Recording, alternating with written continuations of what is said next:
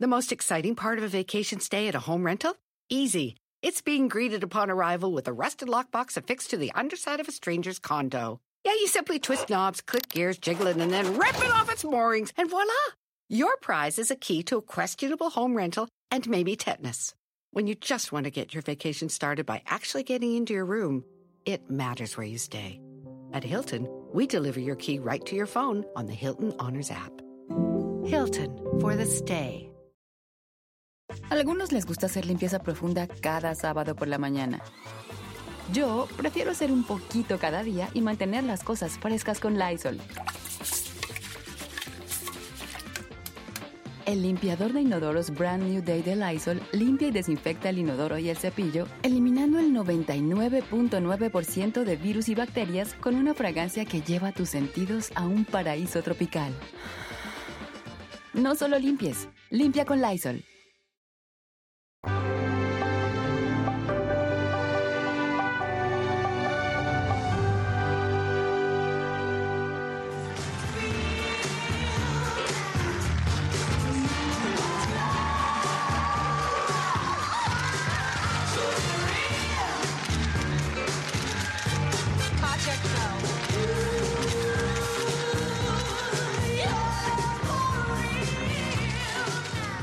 Jessica Parker, la actriz que dio vida a Carrie Bradshaw, el personaje femenino más influyente de la televisión y un ícono de la moda, cumple hoy 57 años.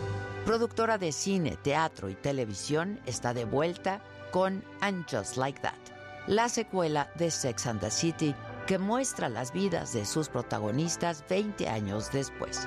Un golpe a la nostalgia, para reír, pero también para llorar y regresar en el tiempo a una de las series más exitosas de todos los tiempos que marcó a toda una generación. Con arrugas ya con canas, sus estiletos, otra insignia de Carrie y su fabuloso guardarropa, vuelve con sus amigas como cincuentonas casadas en lugar de solteras de 30 años y sus aventuras por Nueva York. Sarah Jessica Parker nació el 25 de marzo de 1965 en Nelsonville, Ohio. Es la cuarta de ocho hijos de una familia judía.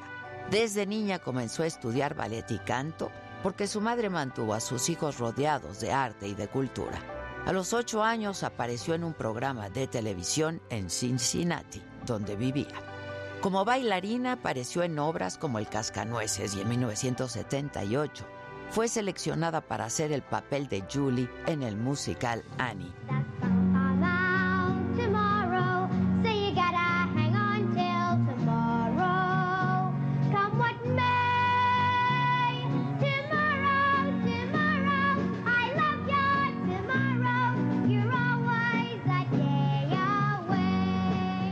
Saltó a la televisión y al cine, donde hizo películas como Footloose, Girls Just Want to Have Fun y Hocus Pocus. A la par de su carrera en el cine, continuó con apariciones en el teatro, pero el éxito y el reconocimiento mundial llegaron con la exitosa comedia Sex and the City, que se transmitió en televisión por HBO entre 1998 y el 2004. I freaked out for a minute, but I'm ready now.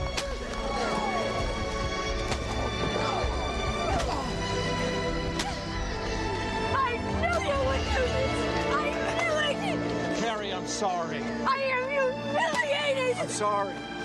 I'm sorry, Carrie. Come on. Carrie, wait, I'm sorry. Carrie, I... No. Seis temporadas, cinco producidas por ella misma. Por su papel en la serie como la escritora Carrie Bradshaw, ganó cuatro Globos de Oro y dos Emmy. And the winner is Sarah Jessica Parker.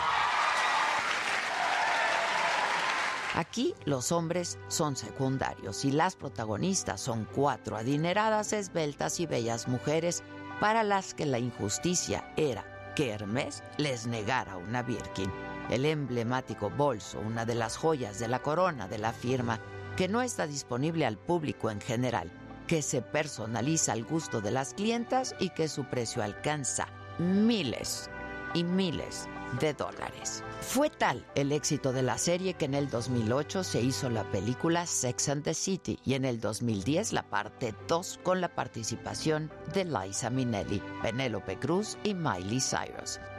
Carrie Bradshaw marcó un antes y un después en la vida de Sarah Jessica Parker. Su personaje en Sex and the City se volvió un verdadero ícono de la moda gracias a sus espectaculares modelos que llevaba en cada uno de los capítulos de la serie, que hasta hoy siguen siendo copiados por millones de fans. Las faldas de tul con playeras, los botones de flores, los collares con placas de nombres que se convirtieron en tendencia. Sarah Jessica Parker ha revelado que en realidad ella y su personaje son radicalmente diferentes. Nos parecemos, vivimos en la misma ciudad, pero necesitaba un esfuerzo inmenso para entenderla, para ser ella y para no juzgarla. Sin embargo, la reina de los Manolos, esos zapatos de culto y deseo, ha demostrado que comparte el gusto por la moda con Carrie Bradshaw y no tiene miedo de innovar con sus modelos atrevidos, sus mezclas extravagantes y sus diseños extremos. Desde 1997 está casada con el actor Matthew Broderick, con quien tiene tres hijos, James de 21 y las gemelas Marion y Loretta, y Tabitha de 12 años. Luego de la serie se ha dedicado al cine, al teatro y a la televisión abrió su tienda de zapatos en Manhattan con diseños propios y vende bolsos, tarjetas postales, se dedica a la moda y edita libros. Carrie Bradshaw, uno de los personajes más influyentes del cine y la televisión para la cultura popular, y Sarah Jessica Parker son dos identidades que se han vuelto inseparables para la gente.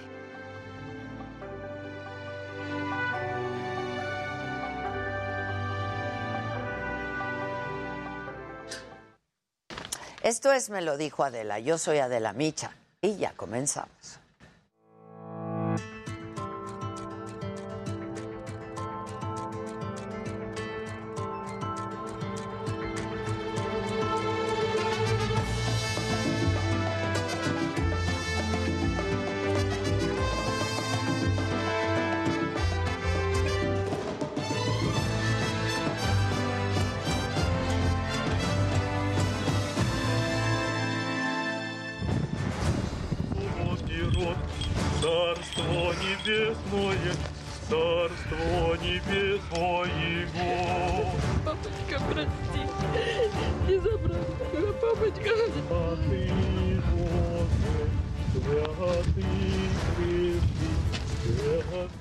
Así despidieron a Boris Romanchenko, quien sobrevivió a cuatro campos de concentración nazi en la Segunda Guerra Mundial.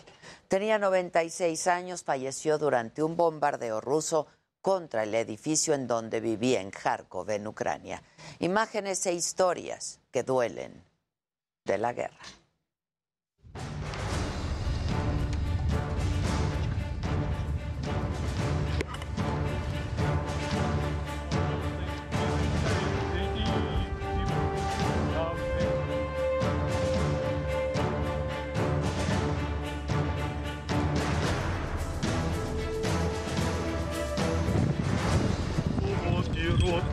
Царство небесное, царство небесное.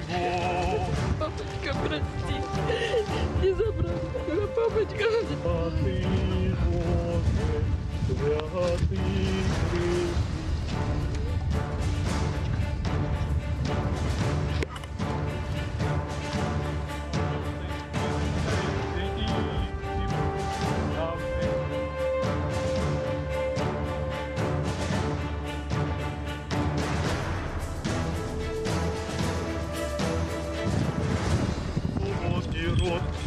царство небесное, царство небесное. Папочка, прости, не забрал тебя, папочка. Святый Боже, святый крепкий,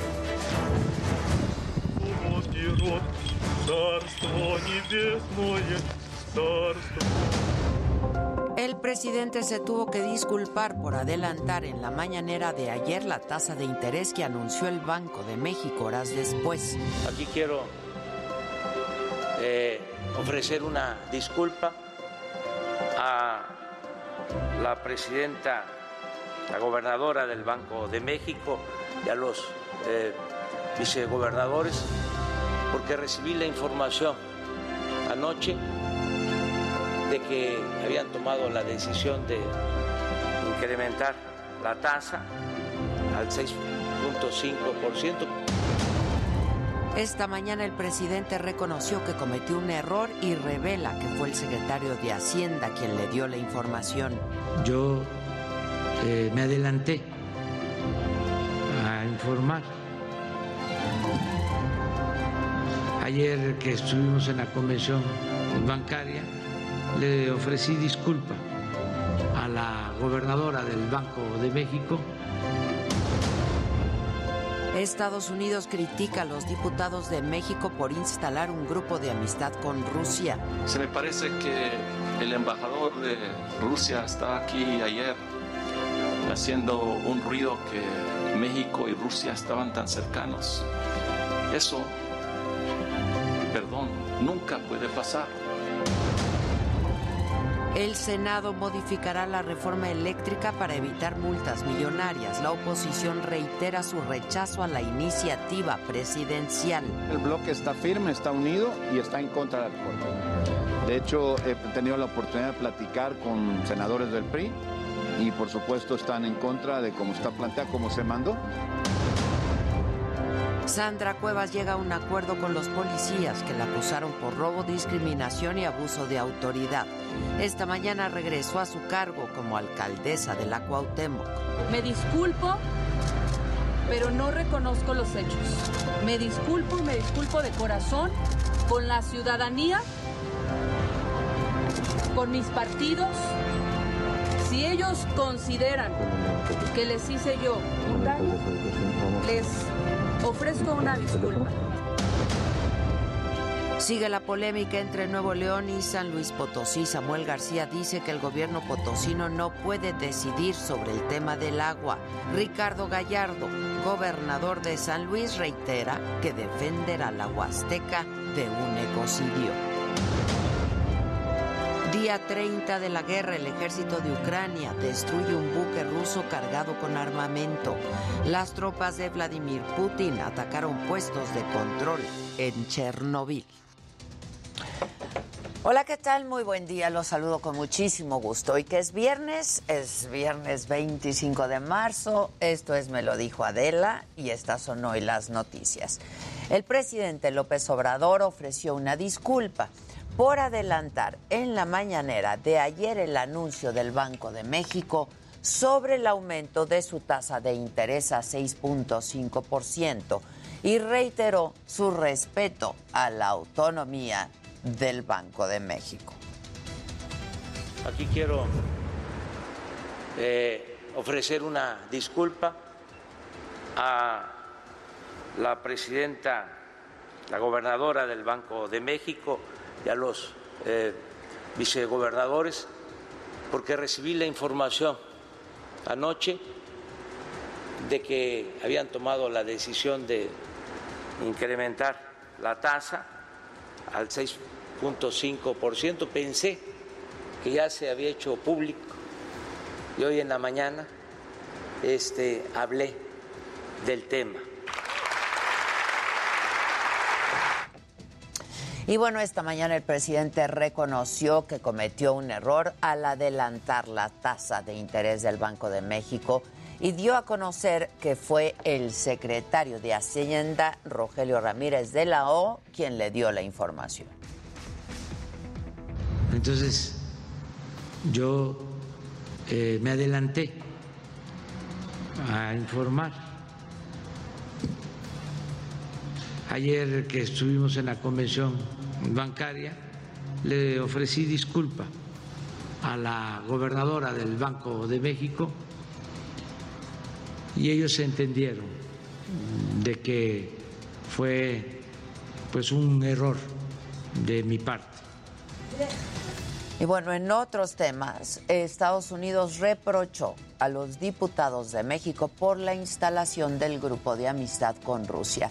La información la tiene Amado Azueta. Traigo aquí la bandera. México, Estados Unidos y Ucrania. Ucrania. Tenemos que estar nosotros en solidaridad con Ucrania y contra Rusia, ¿no?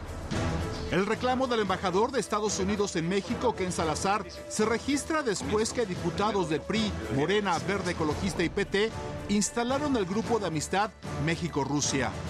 Se me parece que el embajador de Rusia estaba aquí ayer haciendo un ruido que México y Rusia estaban tan cercanos. Eso, perdón, nunca puede pasar. Nunca puede pasar. Al acudir a la instalación del Grupo de Amistad México-Estados Unidos, el representante del presidente estadounidense Joe Biden advirtió que la guerra de Rusia y Ucrania puede afectar a México. Lo que hizo Rusia aquí, atacando a Ucrania, es un ataque contra la libertad y el modo de vivir de todos nosotros. Entonces, cuando se ataca a una familia, si alguien le pone una amenaza a una familia, se une la familia. Aquí hablamos nosotros del grupo de amistad, México y Estados Unidos. No puede haber diferencia. Recordó que se tiene que trabajar igual que cuando el mundo enfrentó la Segunda Guerra Mundial. La bancada de oposición conformada por el PRI, PAN y PRD se deslindó de la reunión con Rusia. A veces para ser amigos de unos no se puede ser amigos de todos. Y nosotros desde el PRD, desde el bloque legislativo Va por México, no somos amigos de la guerra. Estamos del lado de los países democráticos. En esta reunión también se sumó el coordinador de la bancada de Morena y corrigió a sus compañeros de partido que aplaudieron a Rusia. México no de ninguna manera, bajo ninguna forma, con ninguna expresión, ni con la instalación de comités, cambia su posición en la que repudia la invasión de un país a otro. México es un país digno, tiene en Estados Unidos un aliado. Al final del evento, el embajador estadounidense recibió de los legisladores un cinturón con la hebilla que lleva sus iniciales. A cambio, recibieron un libro. Para me lo dijo Adela, Amado Azueta, Heraldo Televisión. Por cierto, México es el país con más agentes de inteligencia rusos desplegados en el mundo. Eso fue lo que aseguró Glenn Van Herk, el jefe del Comando Norte de Estados Unidos, durante una audiencia ante el Comité de Servicios Armados del Senado norteamericano. I would point out that the, the largest portion of uh, GRU members in the world uh, is in Mexico right now. Those are Russian intelligence uh, personnel, uh, and they keep an eye very closely on their opportunities to uh, have influence on U.S. Uh, opportunities and access. Y justo esta mañana el presidente le contestó a Glenn Van Herk y aseguró que no va a cuestionar ninguna declaración y subrayó que a los extranjeros se les olvida que México es independiente. Que no somos colonia de Rusia, ni de China, ni de Estados Unidos.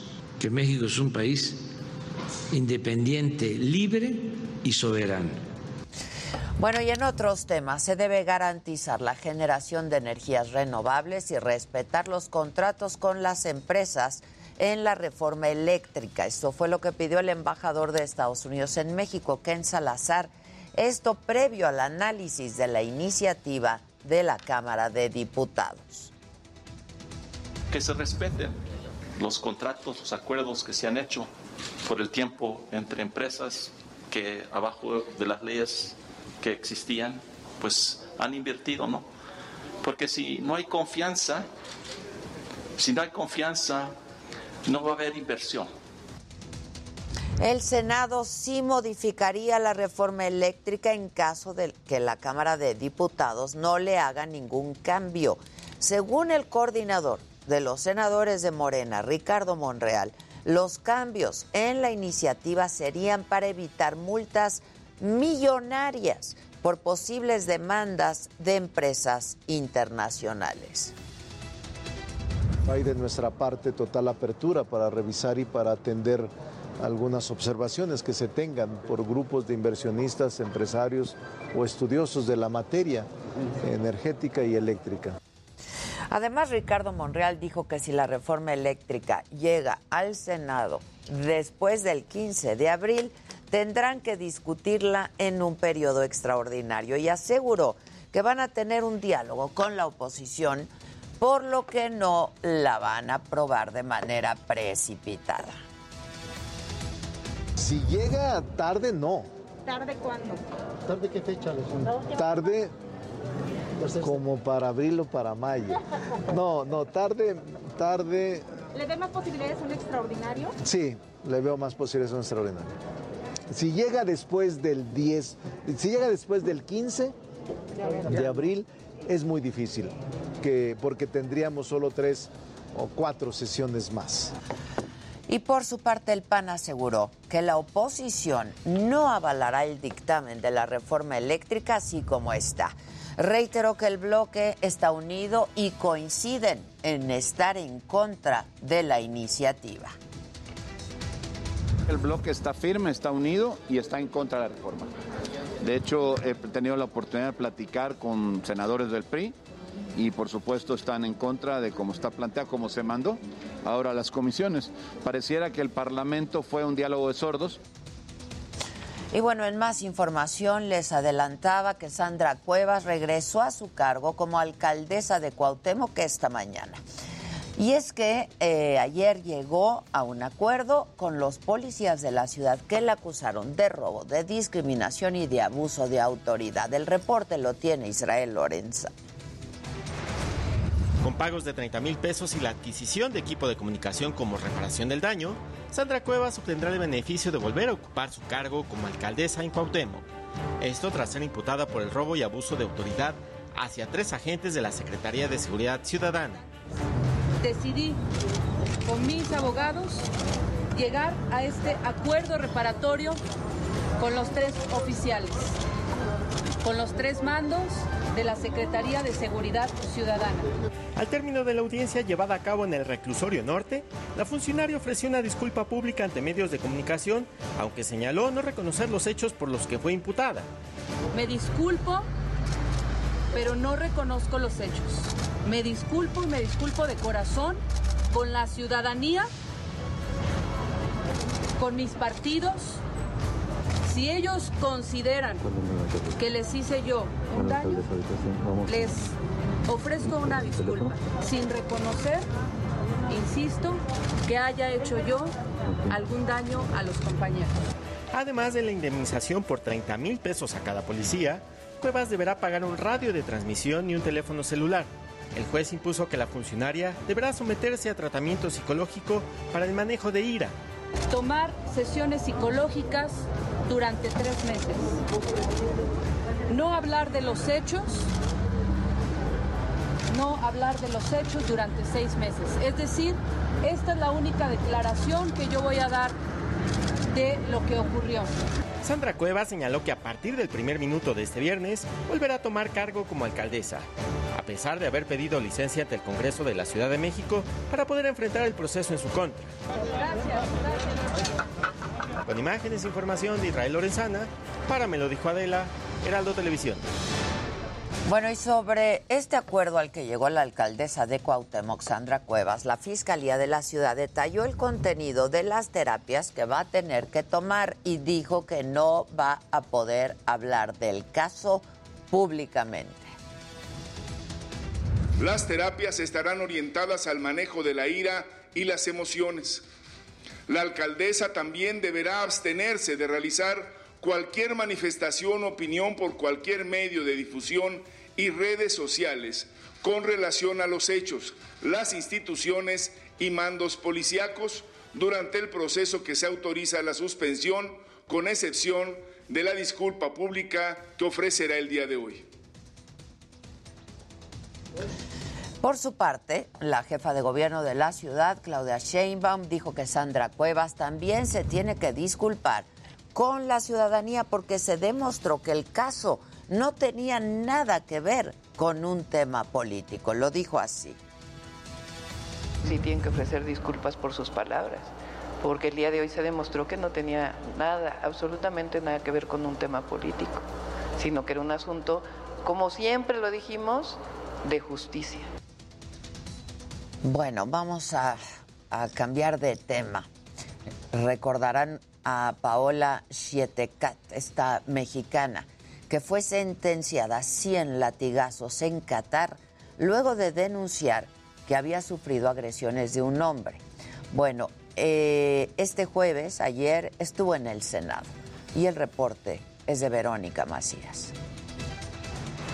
Paola Shaitecat, mexicana que fue sentenciada a recibir 100 latigazos y un posible encarcelamiento por 7 años en Qatar por el delito de sexo extramarital tras haber denunciado ser víctima de violación, acudió al Senado de la República.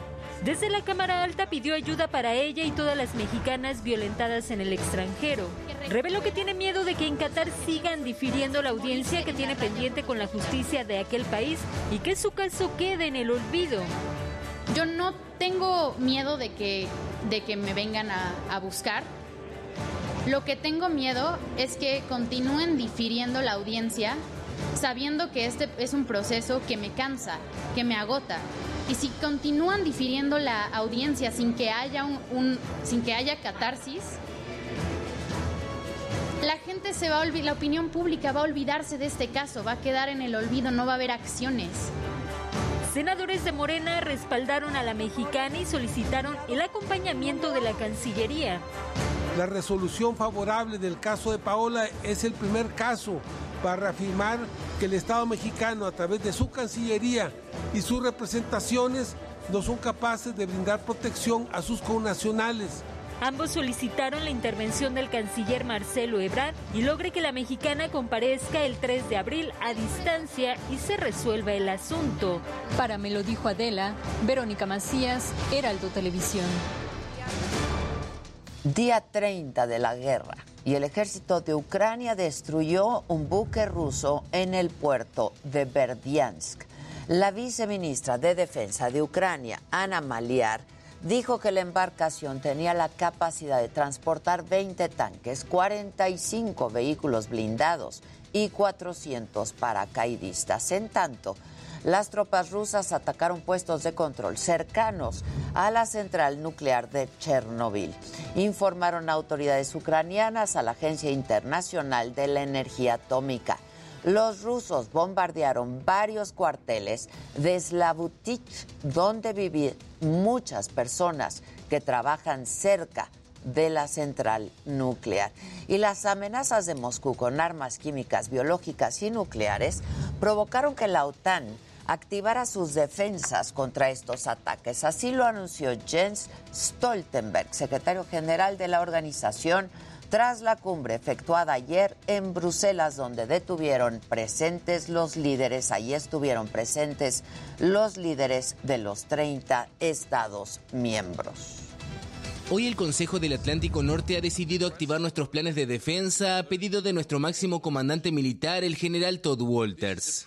Se trata de una medida prudente y defensiva para proteger y blindar a las naciones aliadas durante esta crisis y nos permitirá desplegar capacidades y fuerzas, incluida la fuerza de respuesta de la OTAN, allí donde se necesiten. Y justo hablando de armas químicas, el presidente de Estados Unidos, Joe Biden, aseguró que su uso en Ucrania por parte de Rusia provocaría la respuesta inmediata de la OTAN.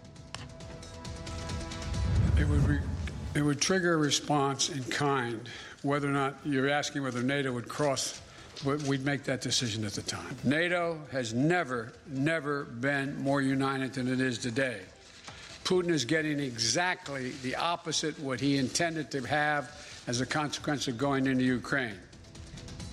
Y sigue la polémica entre Nuevo León y San Luis Potosí por el agua volviendo a nuestro país. Resulta que el gobernador Samuel García aseguró que el gobernador de San Luis Potosí, Ricardo Gallardo, no puede decidir sobre las concesiones de agua porque es un tema, dijo, federal.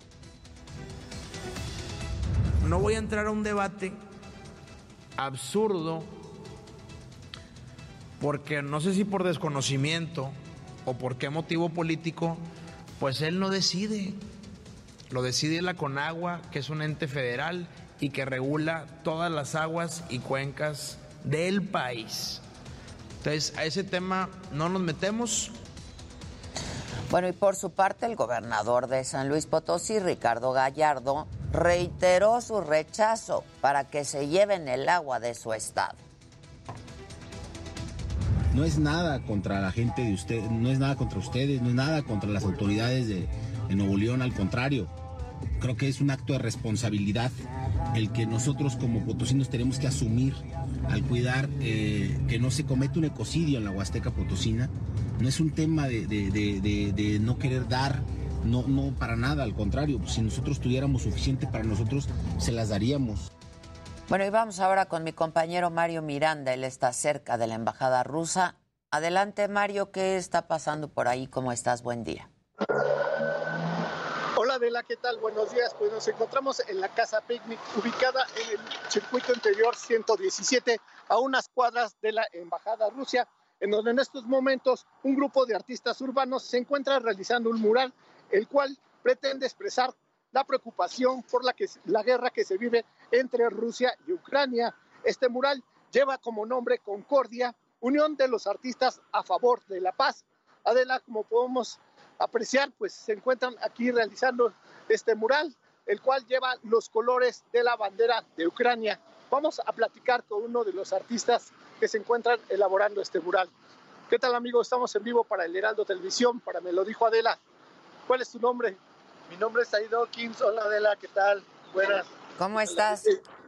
Muy bien, muy bien, aquí pintando. Pues estuviste buena tarde de la madrugada, buena parte de la madrugada haciéndolo, supongo. Sí, llegamos en la mañanita, desde las 6 de la mañana andamos por acá. A ver, cuéntame, este, ¿cómo salió esta iniciativa? Pues bueno, unas amigas ucranianas eh, hicieron esta iniciativa. Juntar diferentes artistas, eh, pues para, pues, digamos, empatizar con el pueblo ucraniano que está sufriendo bastante con esta invasión. Eh, sabemos que está del otro lado del, planeta, pero creo que es un, es un problema que, que, es global, ¿no? que a pesar de que sea muy local en esta zona, eh, digamos, de Europa, eh, finalmente afecta pues a toda a todo el planeta y creo que los más afectados pues es el pueblo ucraniano que está sufriendo que está muriendo y para nosotros es muy importante pues generar empatía empatía conciencia y sobre todo apoyo, ¿no? Apoyo desde nuestra trinchera, pues que es el arte. Pues claro, y lo hacen muy bien además, y yo suscribo la iniciativa. Eh, y hay que abonar a ello porque tienes razón, aunque esté del otro lado del mundo, pues nos toca a todos, ¿no? Estar de nuevo viviendo una guerra en el mundo eh, en estos tiempos, la verdad es que eh, pues resulta muy doloroso. Oye, ¿y qué otros colegas están por ahí? ¿Hay buena banda? ¿Se juntó buena banda? Pues sí, hay bastantes, bastantes artistas. En realidad se convocó, bueno, pues muchos este, quisieron participar. Tenemos, este es el primer espacio que, se, está, eh, digamos, gestionando y tenemos varios artistas, entre ellos está Tella Eche, está, bueno, estoy yo, Dawkins, está México Inés, eh, está Leticia Pu y está Eric Sandoval Une. Eh, pues todos son artistas bastante, con bastante trayectoria ya en el ámbito del arte urbano, de la ilustración, del graffiti, del street art, de la caligrafía en mi caso.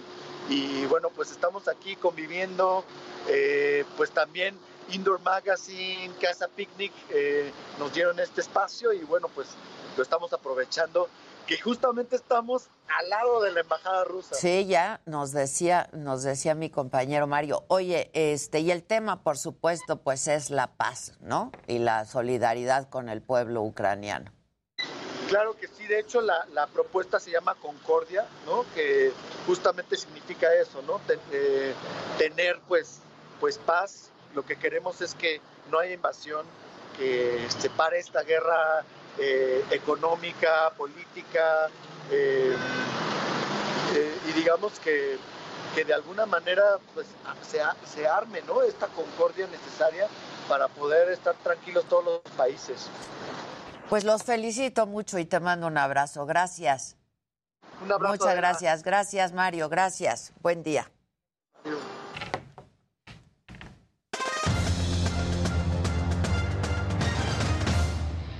Ade, muy buenos días, qué gusto saludarte. Pues México no pudo con Estados Unidos. Qué cosa. Terrible, no pasamos del empate, que para algunos es una victoria y es lamentable, ¿no? Porque estaba haciendo las cosas tan mal México. Pues qué dicen, mediocridad. Bueno, no perdimos, exacto, es mediocridad, así de sencillo, no hay más que decir. Y no se pudo con Estados Unidos en el Azteca. Y por ahí hay reportes de que sí hubo el grito, pero se silenció con la bocina del estadio retumbando con el México y por eso no se escuchó. Bueno, pues ahí está esta situación. Y la sorpresa mayúscula en el fútbol es que Italia, por segunda ocasión de manera consecutiva, no va a un mundial. Así es, queda eliminado porque pierde con Macedonia en el minuto 93. Esto, pues, rompió cualquier quiniela y nadie lo puede entender. Y Ade, más tardaron en llegar los patines a Montpellier que la respuesta de Ana Guevara diciendo que Donovan Carrillo sabe a lo que se atenía y que las reglas estaban muy puestas y que entonces pues hay que esperar el resultado, pero la beca de 30 mil pesos seguramente sufrirá y que él ya lo sabía. Híjoles. Terrible, exactamente. Lo estaremos platicando más adelante en el Deportero. Ahora vamos a ver gadgets con mi querido Luis Geige.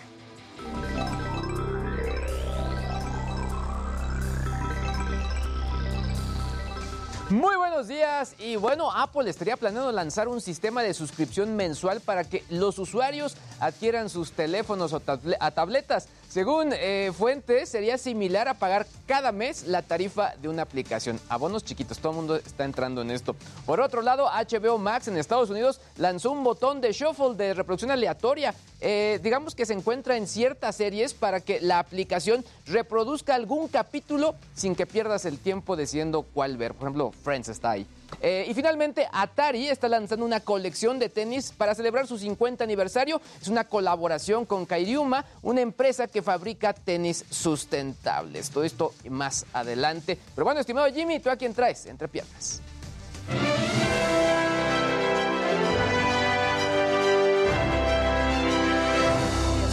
¿Cómo están? Feliz viernes a todos. El día de hoy entre piernas vamos a estar platicando de la entrega número 94 de los premios Oscar que se llevará a cabo este domingo desde Los Ángeles, California. Vamos a hacer predicciones de qué película, qué actor y qué actriz pueden llevarse la estatuilla a casa. Y bueno, en otras cosas, Ed Sheeran y J Balvin estrenaron dos rolas juntos. Estos dos compositores y artistas que son de los más famosos de nuestros tiempos lanzaron una rola llamada Sigue y otra que se llama Forever My Love. Y la sorpresa es que Ed Sheeran canta en español. Lo estaremos platicando. Pero bueno, feliz viernes, mi querida Ade. Regreso contigo.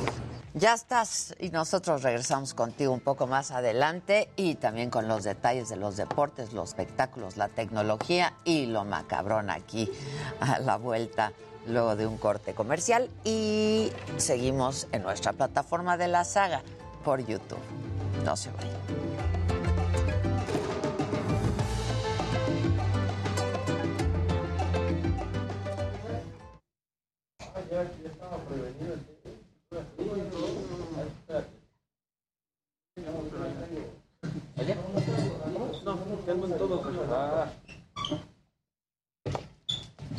¿Qué dice la banda?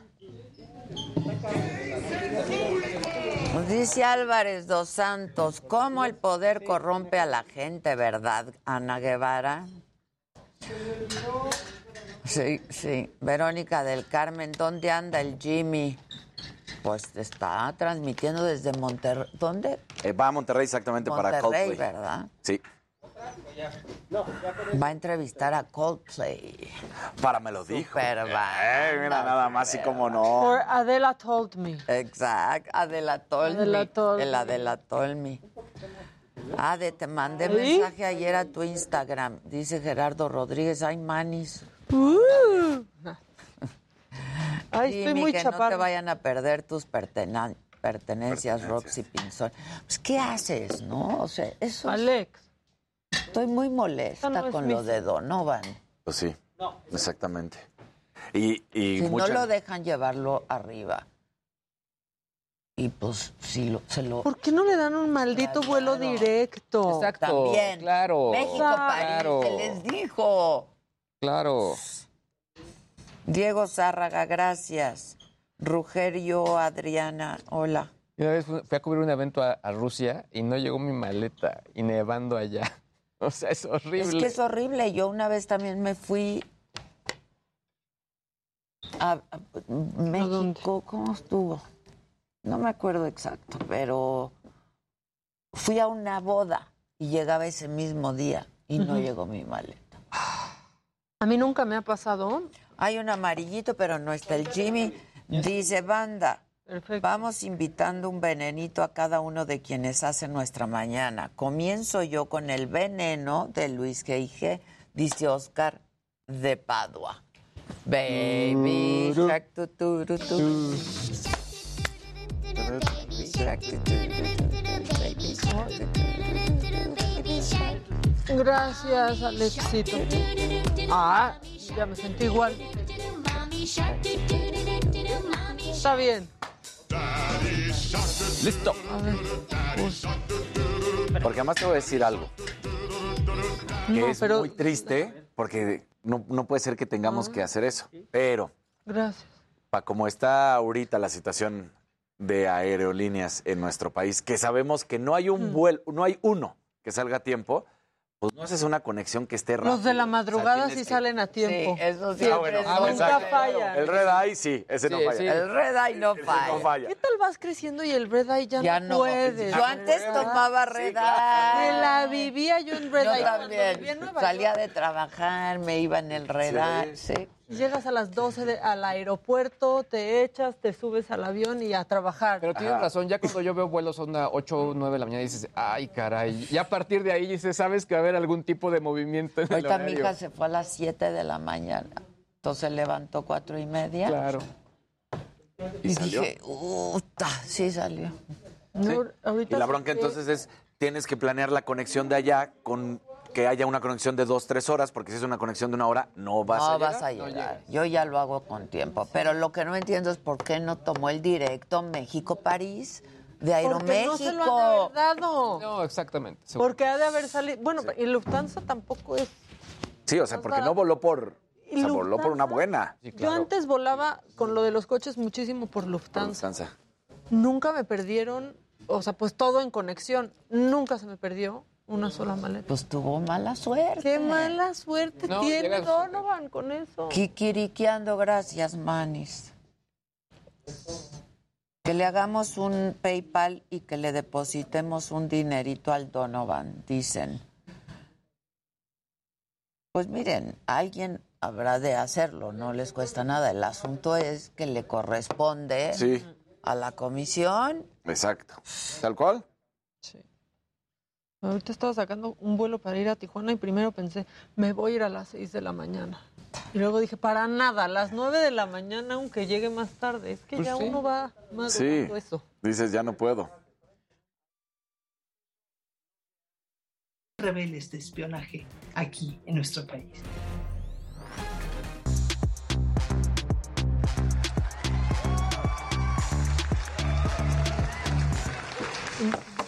Buenos días. Buenos, Buenos días. días. Es viernes. Y hoy toca, hoy toca, hoy toca. Miren, crucen los dedos. Hoy toca. Hagan changuitos. Crucen los deditos. Olimpia Martínez, gracias, mi niña, gracias. Este, ¿con quién vamos? Aquí con el señor Casarín para despotricar un poco. Hay que ¿no? despotricar. Hay que Amo despotricar. Vamos a dar con Vamos a todo. darle con todo. Venga, así arrancamos Pero a más la sabroso. selección, Sí, pero no, a la no, no. Comisión Nacional del Deporte. pero- Vienes.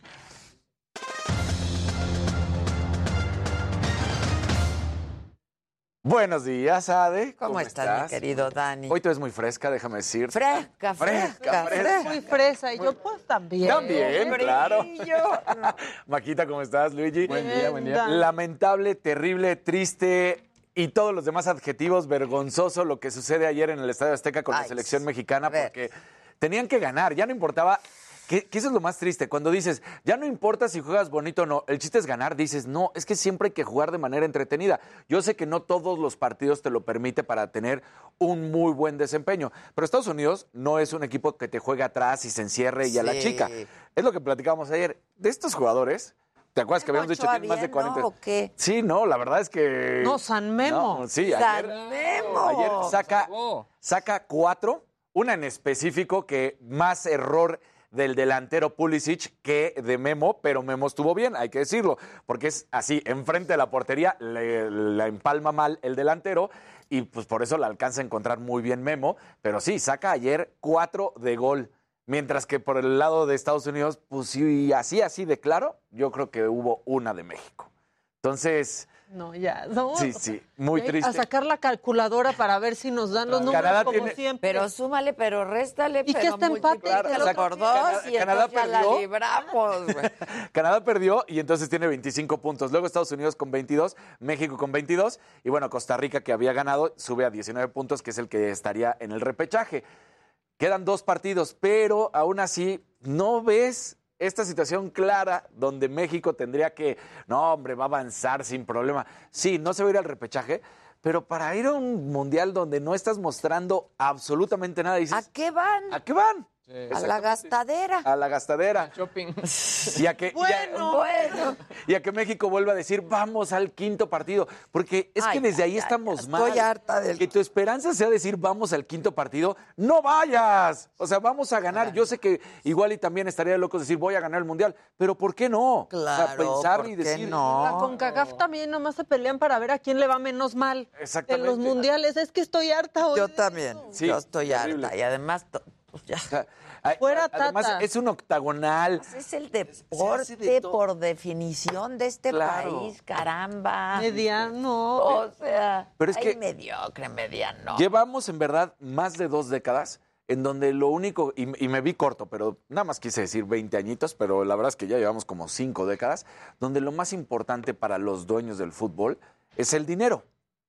Digo, yo sé que es un negocio y tienes que recibir dinero, pero cuando te importa más el dinero que el mismo deporte, que todo lo que están haciendo es para... Bueno, es que entre mejor juegues, más lana. Claro, es lo que no Oh, entienden. O sea, eso ya, o sea, ya velo por ahí. por ejemplo, habernos sacado de la Libertadores, habernos sacado de la Copa América, estas situaciones donde dices, México enfrentaba a verdaderas potencias, una Argentina, un Brasil, un Uruguay, de repente un Chile. O sea, dices, y aquí no, vamos con Panamá, vamos con El Salvador, y lo siento, pero pues la verdad es que no hay comparación. O sea, Costa Rica le ganó a Canadá. sí, o sea, entonces, o sea, ya todo. El repechaje con el- contra el que ya calificó, o sea, Claro. básicamente. Que haya revocación, pero al Tata. Entonces, pero al Tata, pero además a, a todos los que están ahí, porque no se toman buenas decisiones y el fútbol mexicano, junto con el arbitraje, además que cada vez está peor, pero sale todo el tiempo a defenderlo y decir a Arturo Bricio, no, es el mejor arbitraje. No es el mejor arbitraje, porque ni el VAR saben usarlo bien y además constantemente ya los árbitros centrales dicen, pues que el VAR marque, yo aquí estoy. Entonces, pues no. to- todo está mal en el fútbol mexicano. La verdad es que no hay... sí. Chambón, sí. Entonces, mientras tanto hablemos Dijera donde sí hay buen abuelita. Fútbol, qué ha pasado con Europa y la sorpresa mayúscula. ayer. Italia también. Bueno, o sea, uno- nosotros no. burlándonos de. Lo sacó Macedonia. Pero ¿qué pasó con No, pero fue Macedonia del Italia? Norte. Sí, Macedonia aparte. Claro, claro. Italia además venía de ser campeona de Europa. Que a veces la Eurocopa, la verdad es que a la par y a veces hasta un poquito más de nivel que el Que Mundial, el ¿no? Mundial. Entonces, venía de ganar, de ser campeona. Ellos solitos se fueron metiendo en esta situación entre los empatitos y no conseguir victorias. De repente, minuto 93, y viene un gol. El portero fue fundamental de Macedonia del Norte, sacó como 3-4, pero no puede ser que vayas contra Macedonia del Norte. Es como, pues, Igual enfrentar a Panamá. ¿no? O sea, nosotros, claro. entonces terminan ganándole 1 por 0 y queda eliminado segunda ocasión de Macedonia manera ya ganó el consecutiva. mundial. Para ellos eso es. Claro, porque Macedonia va al repechaje. Va a estar bravísimo porque va contra Portugal, pero ya está en el repechaje, ¿no? Entonces. Ahora sí, no guapos for you. No, No, caray, no hay estampitas, no hay estampitas. No hay estampitas. Esa ilusión nos están quitando, llenar. Tan guapo. Bueno, pero, pero por una parte se compensa, porque ves que iba a ser Italia contra Portugal y tenías que decidir si querías que los italianos Eso sí fueran o. Cristiano Ronaldo. Pues ya dices, bueno, ya va a ir Cristiano Ronaldo. Pues sí. A menos de que también hagan la mala sorpresa, ¿no? A Italia, ¿no? Sí. Sí, en el ¿quieres mundial, decir? claro. Italia es un gran histórico. Y Roberto Bayo, yo me No, acuerdo de Ese esas penal épocas. fallado de Roberto Bayo. Hay una serie buenísima en Netflix, si la quieren ver, de Roberto Bayo, El Divino. Eh, es, es buena, es buena para que vean un poco de, de lo que... guapísimo. Sí, era galán, galán. Y bueno, ¿quiénes son los clasificados a Europa? Nada más para que ya sepan. Eh, España, Dinamarca, Bélgica, Francia, Croacia, Alemania, Serbia, Inglaterra, Suiza y Holanda o Países Bajos. Así que ellos son los que están calificados. Mientras tanto, Conmebol derrotó 1 por 0 a Perú con un, un gol que le anulan a Perú porque dicen que no pasó el área, pero el portero la cacha y da un paso prácticamente adentro del área, de la portería y dicen que no fue válida y entonces con eso gana Uruguay y Uruguay pues ya está dentro, entonces polémica también allá. Y bueno, Colombia, Chile y Perú se están jugando el lugar del repechaje en la última jornada. Así es como está todo esto en la Pues así las cosas. ¿Y quieres la última? Viene rápido. Pues resulta que ayer, eh, en una convención en Guadalajara, le preguntan a Ana Guevara la situación de la beca de Donovan Carrillo. Palabras textuales. Él lo tiene clarísimo, lo hablamos a su regreso de los Juegos Olímpicos, además con su entrenador, y no había forma de variarlo, ya que la beca está condicionada a resultados, y lo entendió perfectamente bien. Creo que no es un tema de controversia, él lo sabe y ahora tenemos que esperar a que la temporada concluya, que es en este momento, y dependiendo del resultado de la temporada, se va a decir el monto que tenga la beca. En la, que no va a participar. Exacto. Porque La- no le llegó el equipo. Tal cual. Y así lo termina diciendo. La apuesta era mejorar en el Mundial, sin embargo, se presentan este tipo de situaciones que son imponderables y que lo privan de hacerlo en el Mundial. Entonces, si estás entendiendo que es un imponderable, pues entonces, ¿cómo le vas a quitar la beca? Porque... A ver que ella no corriera con sus tenis. Exacto. No, ella se le olvida todo lo que luchó sea, cuando. Sí, claro. Es, es- es una situación lamentable porque se está presentando esto y, y decir, no, bueno, pues yo lo hablé con él. Pues sí, pero, oye, ¿no? Mario- María José Alcalá muy bien, ¿eh? que Sí. que va a seguir apoyándolo, Pues que es lo que, que corresponde cómo, muy bien claro. estrenándose ahí. María José Alcalá lo hizo, Mar- llegó. Sí, sí, María ella José llegó, muy bien, muy se les dijo. Exactamente. Les El Comité. Olímpico Mexicano dice, no, no, no, a ver, vamos a seguir aplaudiendo, vamos a seguir apoyando a nuestros atletas. Y en este caso de Donovan, como lo dices, dijo, no, aquí sí hay apoyo ¿eh? para Porque Donovan. no se le olvida que No fue se le olvidó, deportista. claro, lo que ella tuvo que sortear Sí. a lo largo de su carrera. En otros lugares sí se olvidan. Bueno, el que sigue aquí, mi Luis. Venga. Es que es bien.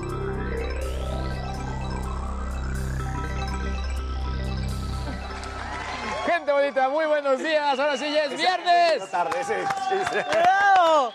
Lo logramos. Se logró.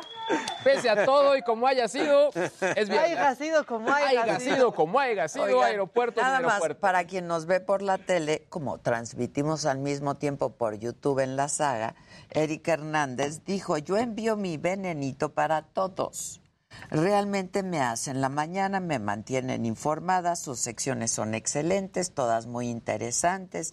Los abogados, Javi Derma, la sexóloga, todos. A mí no me gustan. A mí, a mí me encantan. O sea, Baby Shark para todos. Eso. Vas. ¿Noticia o Baby Shark? No, noticia, no. Muy bien, muy bien, perfecto. Me parece muy bien. Oye, Se- seamos serios. seamos serios. Golosines. Exacto. Así como ya es viernes, pues por eso pregunto. Noticia. Necesitaba dirección. Ok, ya está. A ver, eh, Apple, según rumores de la gente de Bloomberg, es uno de los medios que tiene a los reporteros más clavados y sobre todo que más filtran información de Apple.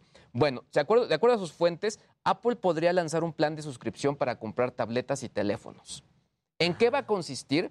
Pues básicamente, no, pues no como meses sin intereses, pero sí a bonos chiquitos. Ok. O sea, digamos que vas a comprar. Con intereses. Pues sí, seguramente te las van Sí. a clavar ahí. O sea, Claro. ya haciendo la suma de las 24 mensualidades, o sea, de las letras de tu iPhone Claro, o tableta, claro, pues sí. ya no va a salir tan barato. Pero de menos lo que sí están buscando. Es que más gente pueda tenerlo. Y sobre todo tener una base ya armada de ingreso mensual para prospectar. Claro. Está cañón, ¿no? o sea, pero que Apple esté prospectando algo así como, necesito estos, ya, ya tales se suscribieron, ¿cuántos voy a estar recibiendo tal cual en el forecast, en la, en la predicción? Está bien interesante estos que están haciendo porque, digo, si habla de, de cómo estamos en la economía, ¿eh? No, no es cualquier empresa. No. Y, y también sabemos que Apple no es que le interese ser ama de la caridad, madre de la caridad, perdón. O sea, son Sí, realmente vendedores impresionantes. Ahora, de confirmarse, esto sería para este año, cuando lancen el nuevo teléfono o a inicios del próximo. Así que habrá que estar atentos. Es una no- nota, digo, buena para el usuario, quizá no tanto desde el punto de vista de negocios. Por otro lado, la gente de HBO lanzó una función interesante. Es un botón de, shuffle, de, de, digamos que reproducción aleatoria, pero por series. ¿En qué consiste? Series que ya son muy clásicas, o sea, y que ya la hemos visto muchas veces, onda Friends, La Niñera, The Big Bang Theory, eh, está por aquí The Office, eh, Tommy Jerry, son 45 Tommy series. Jerry, Presionas el botón y te ponen un capítulo ale- aleatorio para que no tengas que decidir cuál ver. Ah, está bien. bueno, está bueno, claro, está Claro. bueno. De hecho, me acaban de decir. decidan por nosotros. Sí. Al fin ya los viste todos. Es que entonces- exacto, por eso también es muy es, es una Claro, gran es alternativa. claro. Ahora, aquí, por ejemplo, en Estados Unidos ya está de manera full, pero aquí en México, eh, en la versión de escritorio, es decir, si vas a la parte web y lo ves ahí en HBO Max, sí funciona también esta parte de, del botón aleatorio. Está, Ah, ok. está padre. Y bueno, a- al ratito vamos a hablar de cosas más retro, un prototipo de- del juego, videojuego Pong que se subastó y los tenis de, de Atari, pero mejor vamos a los memes, que es, Ah, el es viernes. seminario, claro. Por fin es viernes y llegaron los mejores memes de la semana. Por fin es viernes y la semana nos dejó muchos, muchos memes.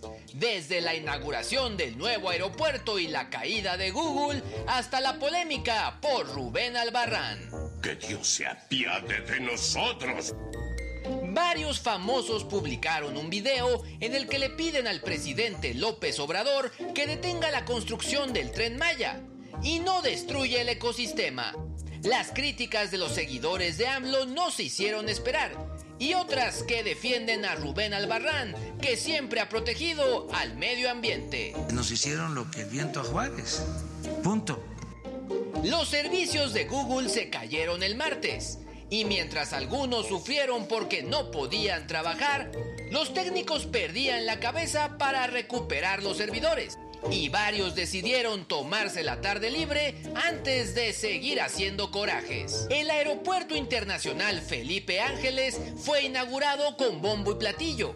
Solo que dicen que está tan lejos que ni las maletas quieren ir. ¿Cuánto es de aquí a París? En horas son aproximadamente... No, ¿cómo que en horas? En pesos. Aunque sin duda las tlayudas y los chistes se llevaron el espectáculo. Quesadilla, made with high quality cheese. Compártenos tu meme favorito en Twitter y no olvides etiquetarnos. Hasta el próximo Sememenario. Pues muy bien, ahí lo tienen, les digo, al ratito ya cosas más retro que ya está. es viernes. Ahora viene el macabrón, ¿no? Vamos a echarnos el macabrón. Bien.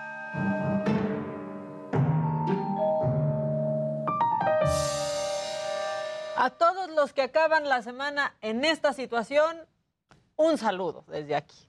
A ver.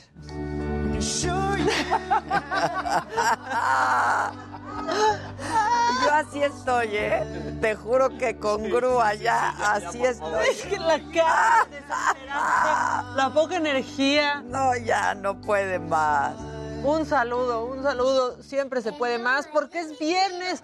Y yo quiero eh, recomendarles pues que se pongan como la familia de la graduada. Solo no en el trabajo, por favor. Aunque sea viernes, en el trabajo permanezcan sobrios. Yo soy la graduada y este es mi primer shot. No, amo estos videos. Sí. Yo soy la graduada y este este grado para que tomas hasta el siguiente día. Ay, ay, ay. No, no, no, no. Toda la familia. Mamá de la graduada y este es mi primer chago. Chago. Yo soy el, el papá de la graduada y este es mi primer trago. Salud.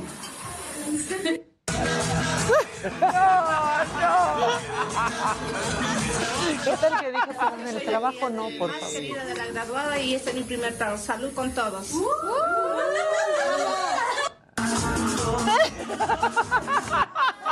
soy la prima de la graduada y este es mi primer trago. No le tengo. ¿Quién? ¿Qué copa? A ver, no, espérate, ¿qué copa tengo que decir? Está hablando en chino. A grabar. Yo soy la prima de la graduada y este es mi primer trago. Salud. No, no, esa, esperen. Casa, pues. ¿Qué haces? Haz comida. Eso es festejar una graduación, ¿eh? O sea, qué joya. Es festejar. De hecho, no encuentran a la mitad de la familia de la No, está perdida. Está Ay. precioso. Hay que hacer eso. Hay que hacerlo. Ya teníamos el proyecto. ¿te acuerdas? Ya, hay que hacerlo. Ya Está increíble. La iniciativa del proyecto. Bueno, yo soy La posada de este año. la posada No de sí. ¿No? Pero ahora sí hay que hacer primer shots. Exacto, todos. sí. Nos grabamos. Este- Yo soy Adela y este es el primer poseída. shot de la posada. Va, va a durar más que The Revenant eso, o sea, yo Exacto. soy- y este es mi trago número... No, el primer shot con Fernando, por favor. Bueno, bueno. ¿Cómo era? ¿Cómo? Tú cállate, gata. ¿No? Ah, sí. Te voy a decir dos cosas. La primera. La primera. Ya te la sabes. Y la segunda, te la imaginas. Sabiduría urbana en estado de ebriedad. La primera, ya te la sabes. Y la segunda, te la imaginas. Es precioso. Regresamos luego de una pausa. No se vayan mucho más esta mañana. ¿Quién me lo dijo, Adela?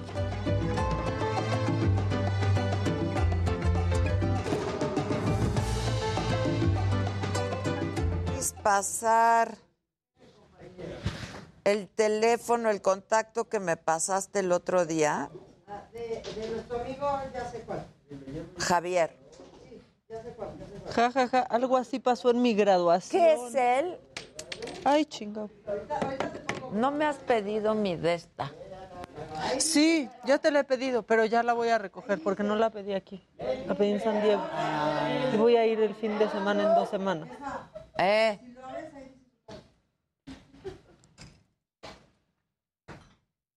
O sea, ya llegó. No. No dice su caro. Ya lo abrí su. Por eso, pero qué.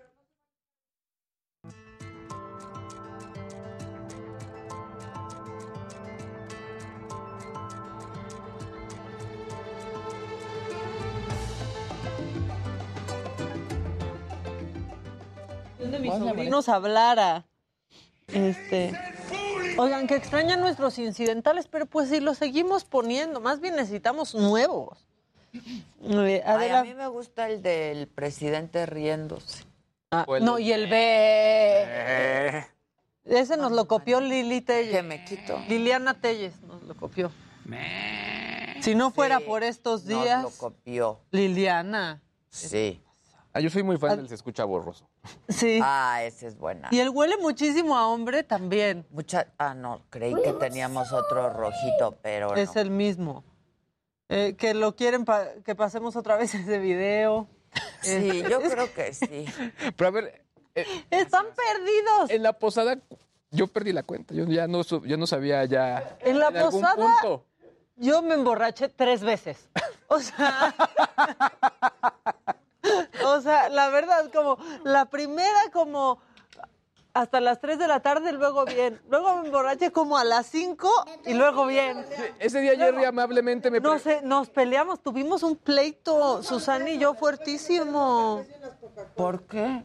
Me dijo, no estás produciendo cuando tuve una idea de ir a irrumpir en un lugar. Que no salió re bien la Sí, idea. Ya después le dije, no, pero... No estaba en el momento indicado, tenía que bajarle. No, estaba No, pero... todos Y me hacía, no me hables. Y se iba. Y yo, no, Susana, espérate. Te ves muy mal. Ya, tú también, Susan, te Me pasas. llamó la atención Me horrible. llamé la atención porque ella se pone muy No, ah, es que tú no sabes todo lo que pasa. En la boda de Carlos, La saqué. me sacó. ¿Por qué? Me dijo, ya vete porque tienes que dormir tantito y te tienes que ir. Y yo, no, ahí voy, estoy bailando. Vete. hora de su vuelo. Me sacó. Te sacó. Me sacó, me A ver, sacó. a una hora de su Espera. Y lo sostiene, lo sostiene. Esa hembra es mala. Esa hembra es Esa hembra es mala. Llegaste, no llegaste a, a- a- a- Bueno, escuchen esto. Betty Arrieta dice, Adela, por favor felicita a mi hermana, hoy cumple 105 años. ¡Wow! ¡Wow! Wow. Su nombre es Marta Arrieta y diario nos ve. Marta Arrieta, feliz cumple. Qué padre. Feliz cumple. Que si leemos los comentarios que hacemos en la primera llamada del programa. ¿Que sí qué? Vemos los comentarios en la primera hora. la- Pues sí. La Mientras estén aquí, todos lo estamos leyendo. No me voy. Me lleva. Así que me lleva. Dejen su like, ¿no? Ya Betty ya la felicité. Todos la felicitamos. Happy birthday. Dejen su like, ¿no? Hoy sí. Hay un azulito. Hoy se necesita porque es viernes y ¿Que no ¿Cuál es tomado la marca de mis colgantes? Están padrísimos todos. No, pues. Son, muchos diferentes? juntos. ¿Son diferentes? Sí, o sea, Son hiciste tres. fusión. Este es uno de Horse and Butts. Que estaba súper Este bonito, es lo vi Una locura. desde ayer. Y estos los he ido adquiriendo en la vida y Tan, no tarararán. de marca alguna. Así hubiera empezado su programa. Yo soy Sara y este es mi primer trago. Claro. No, lo que es increíble, güey, es que no le hagan, no le hayan hecho nada. No han fijado postura. ¿Cómo puede ser No que fijaron. no fijen? No fijaron postura. ¿Cómo puede ser que no fijen No fijaron postura, postura, mana? nada.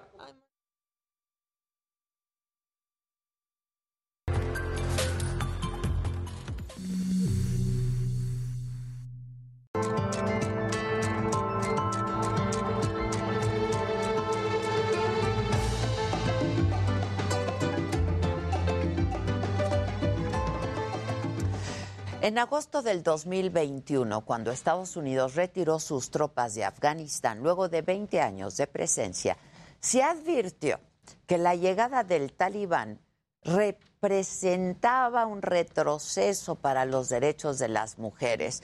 Esto debido a la aplicación de la Sharia, que es la ley islámica. Bueno, ese temor se materializó este miércoles porque resulta que el talibán había dicho que las niñas volverían a clases el 23 de marzo, luego de las vacaciones de invierno. Pero ese mismo día las niñas que se presentaron a sus escuelas fueron sacadas, no las dejaron entrar. El talibán se retractó, no cumplió con su palabra. Así como lo escuchan, en pleno siglo XXI, a las niñas de nuevo se les negó su derecho a la educación, un derecho que ya habían conquistado. Fueron levantadas de sus pupitres, sacadas de las aulas, obligadas a volver a casa hasta nuevo aviso. Este video se volvió viral.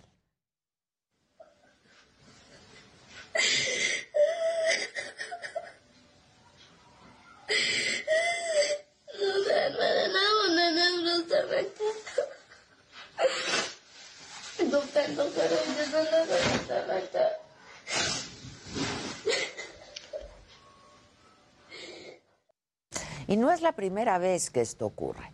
Durante su primer periodo en el poder entre 1996 y el 2001, el talibán impidió que las niñas estudiaran más allá del sexto grado de primaria. Luego llegaron las tropas estadounidenses y con su retirada se volvió a dejar a las niñas sin escuela.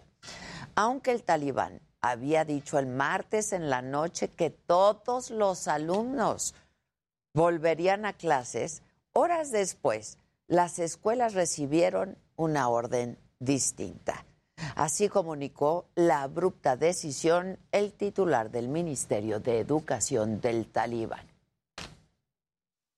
The central leadership has said until a plan is developed on the basis of Sharia and Afghan culture, girls' secondary schools will remain closed.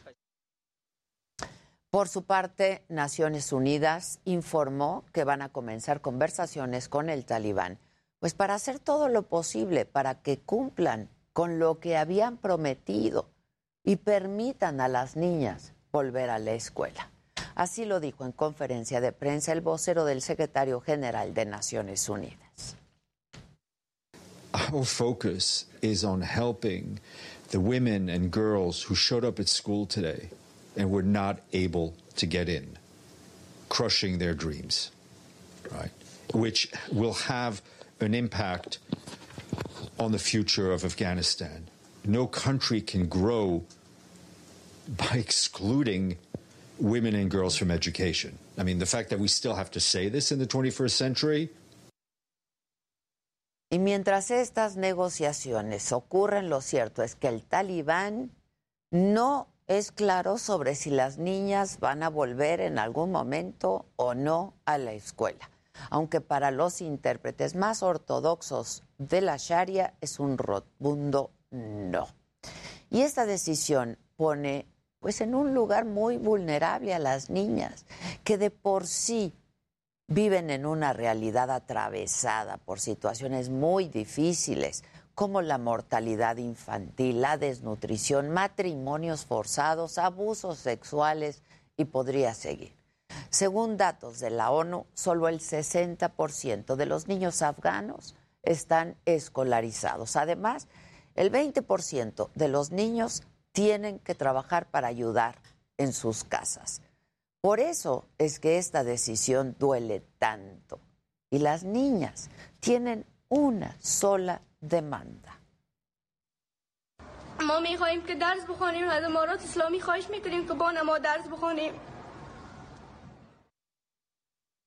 Es un derecho que se cree conquistado en el mundo. Y ahora, ahora está en vilo. Y ahora se convierte en un ruego, una súplica en Afganistán. Las niñas lo que quieren, solo quieren estudiar.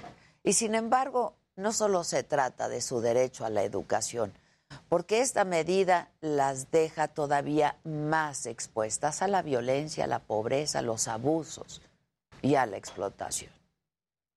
Yo soy Adela Micha. Continúa. Presidente se tuvo que disculpar por adelantar en la mañanera de ayer la tasa de interés que anunció el Banco de México horas después.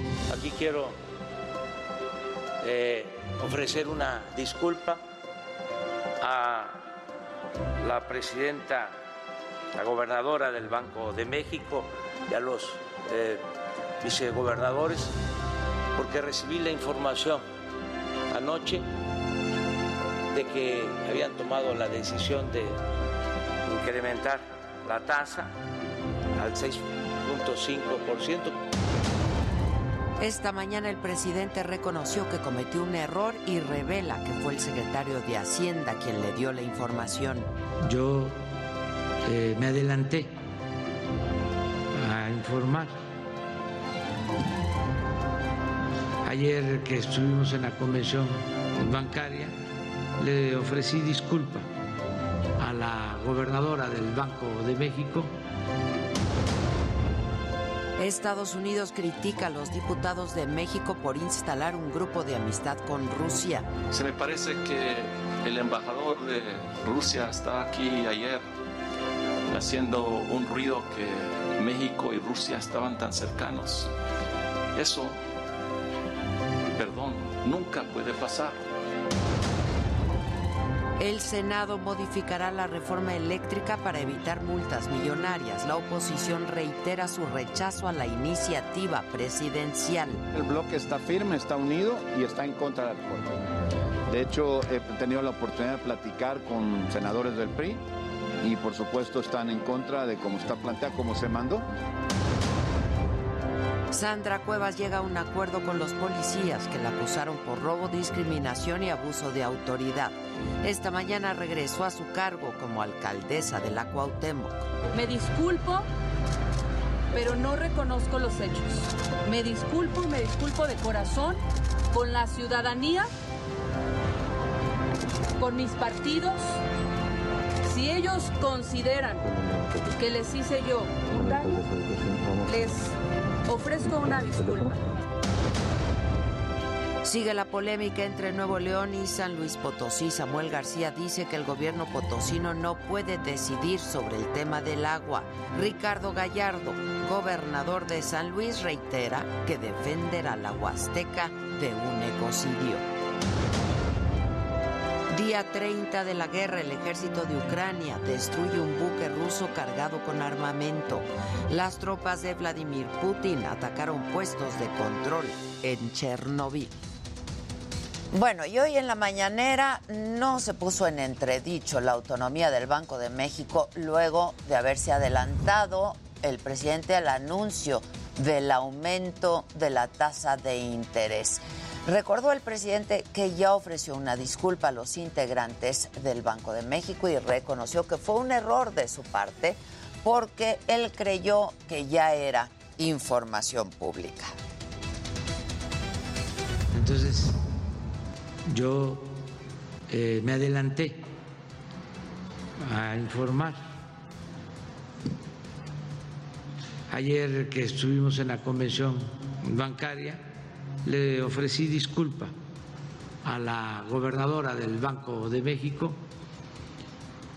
y ellos entendieron de que fue pues un error de mi parte.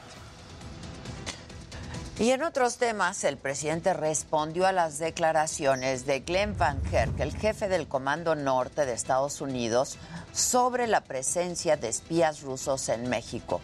Y el presidente le recordó que México es independiente y que no se cuestionará ninguna opinión y dijo que él no tiene información al respecto de espías rusos en México.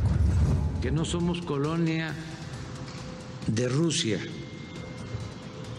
ni de China, ni de Estados Unidos.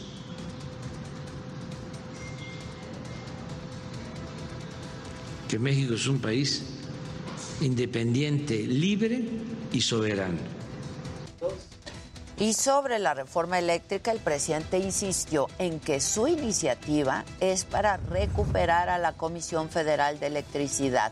Esto en respuesta al embajador de Estados Unidos en México, Ken Salazar, quien pidió que se respeten los acuerdos con empresas extranjeras. El presidente aseguró que se acabarán los contratos leoninos con empresas que abusaron de nuestro país. Pues yo respeto mucho al embajador de Estados Unidos en México, respeto su opinión, pero nosotros tenemos una postura que vamos a defender y los legisladores son los que van a decidir.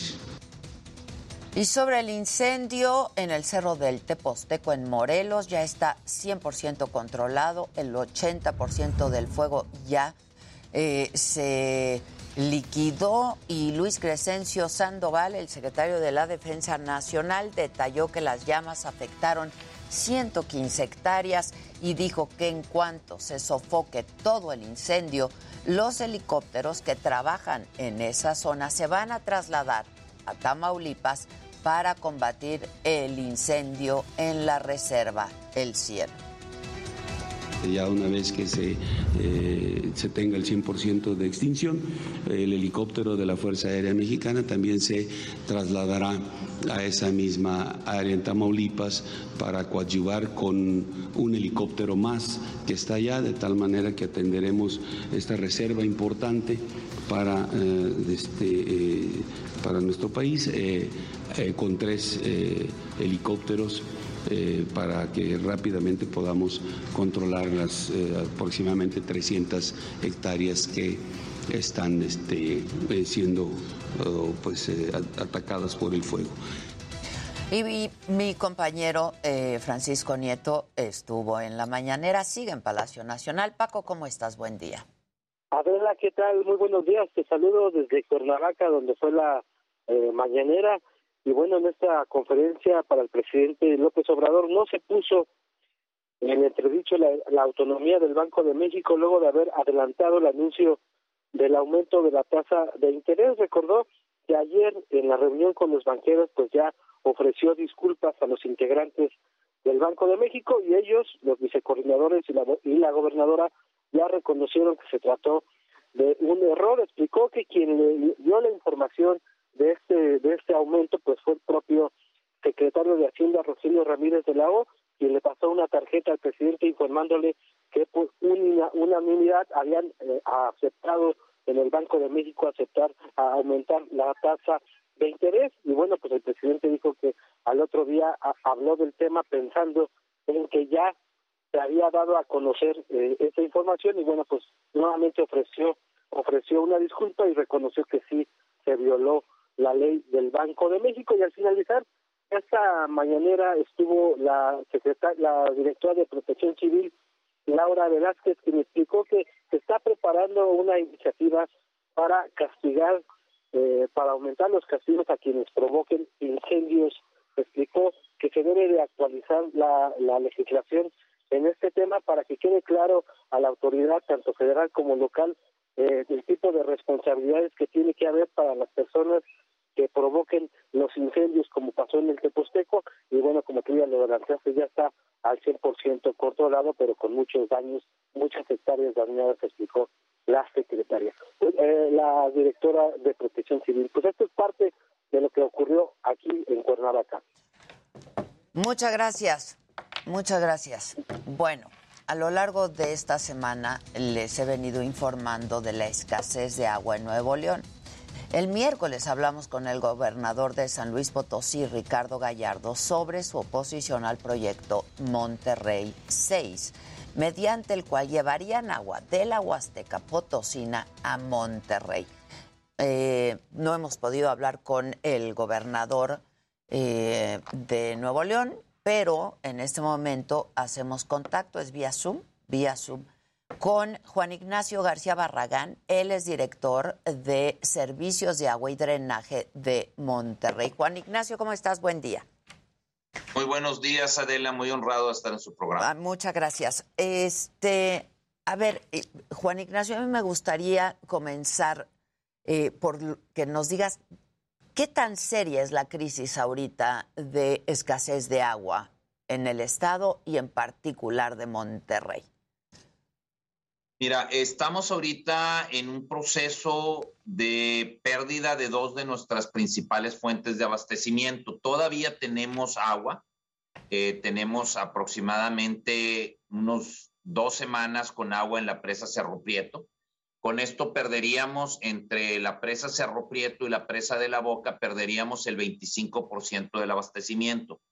Y estamos en proceso de incorporar pozos emergentes, eh, 119 pozos, de los cuales ya tenemos 22 incorporados y semanalmente iremos incorporando 5 o 10 eh, en, las próximas, en los próximos dos meses. Con estos pozos emergentes vamos a paliar un poco la pérdida de agua que estamos teniendo. Que no se soluciona, ¿no? No se al soluciona. 100%. Ya. De ahí que hemos tenido que realizar eh, reducciones en el abastecimiento un día a la semana por sector de la ciudad. Y también le- le- el gobernador este, ha dicho que pues la población tiene que responder a disminuir el consumo y se están llevando a cabo también cortes escalonados. ¿Cómo ha reaccionado la población? Este, ¿ha, ha- ha disminuido, han disminuido el consumo? Los primeros días realmente en- la gente entró en pánico y comenzó a acumular mucha más agua de la que estábamos consumiendo. Sin embargo, ya hoy día ya nos estabilizamos y ya estamos comenzando a bajar. Nuestra meta es llegar a un abastecimiento de 12.500 litros por segundo, que es lo que tenemos de abastecimiento asegurado en este momento. y progresivamente podremos ir aumentando el abastecimiento conforme incorporemos más pozos emergentes. Sin embargo, eh, pues el llamado a la ciudadanía sigue muy fuerte. Hay que recordar que Monterrey tiene un nivel de consumo muy por encima del promedio de México. En, el año pasado se estaban consumiendo 165 litros por habitante por día, cuando los estándares de la Organización Mundial de la Salud es de 100 litros. Mm, Y la mayor parte de las ciudades de México oscilan entre 100 y 120 litros. ya. ¿Por qué se consumía más? Pues porque llevamos muchos años sin escasez. Y ahora que tenemos esta escasez, pues tenemos que acostumbrarnos a nuevos hábitos. Crear conciencia también, ¿no? Crear conciencia. Exactamente. Y no cambia nuestra calidad de vida. De la, es sencillamente eh, tener hábitos de, de un consumo más razonable, más racional, evitando sobre todo el riego del pasto, eh, que en una zona como la nuestra, que es una zona semidesértica, pues es un lujo que en estas épocas de escasez no nos podemos dar. Ahora, dime algo, Juan Ignacio, ¿por qué de estos 119 pozos someros solo 11 están funcionando? No, estamos, ahorita están funcionando 22. El programa, hay que recordar que nosotros entramos a la administración hace cinco meses y la administración pasada pues nos dejó un verdadero, verdadero desastre. Eh, estas acciones debieron de haberse tomado con mucha anticipación, pero ahorita no estamos para quejarnos, estamos para resolver y, y de inmediato se iniciaron los trabajos para incorporación de pozos. Sin embargo, un pozo entre lo que se excava, se afora, se compra el equipo, se conecta, etcétera, toman semanas, meses y estamos en ese proceso. Ya tenemos 22 incorporados y eh, a partir de la próxima semana estaremos incorporando progresivamente semana tras semana pozos adicionales. Ayer firmaron el acuerdo, el, el pacto por el agua. ¿De qué trata esto, Juan Ignacio? Básicamente es que los municipios, el Estado, las organizaciones no gubernamentales, de la sociedad civil, se sumen a este esfuerzo para racionalizar nuestro consumo. Ya los municipios, hay que recordar que en Nuevo León el, el agua potable y el saneamiento es una atribución que se ha estado manejando a nivel estatal. Eh, nosotros tenemos una cobertura de todo el estado de Nuevo León, Eh, pero los municipios nos pueden ayudar muchísimo con el tema, por ejemplo, de riego de parques y jardines, que ya lo están haciendo con agua residual tratada que nosotros mismos les proporcionamos. Eh, la- las ONGs, pues difundiendo el mensaje de sumarse a esta estrategia, a esta conciencia para la reducción del consumo. Y vamos bien, no tan rápido como quisiéramos, pero ya vamos reduciendo semana tras semana los niveles de consumo y estamos confiados en que vamos a salir adelante con eh, la unión de todo el pueblo de Nuevo León. Ahora, este, sobre este proyecto Monterrey 6 hay una franca oposición del gobierno y del gobernador de San Luis Potosí, de Ricardo Gallardo, para llevar agua de la Huasteca Potosina a Nuevo León y pues esencialmente a Monterrey. ¿Hay avances? ¿Se sabe algo de esto? Yo no sé, ustedes eh, en el gobierno de Monterrey ha hablado con el gobernador de San Luis Potosí. Mire, nosotros evidentemente somos muy respetuosos del gobernador de San Luis Potosí. El agua a, la que se refiere no es agua que sea de San Luis Potosí, es agua que pertenece a la nación. De hecho, la mayor parte de esta agua no llueve en San Luis Potosí, sino llueve en el Estado de México, en el Estado de Hidalgo, y es a través de San Luis Potosí. Eh, el agua es propiedad de la nación y es la Conagua la que tiene el- el- la facultad de otorgar las concesiones a los diferentes usuarios. En el caso nuestro, por ejemplo, eh, el agua del río San Juan, que llueve en Nuevo León, y gran parte de este caudal se entrega a Tamaulipas. ¿Por qué? Porque existen acuerdos que datan de hace décadas y que Nuevo León los ha respetado. Solamente una parte de este volumen se queda en la presa El Cuchillo. Así como esto sucede en todo México.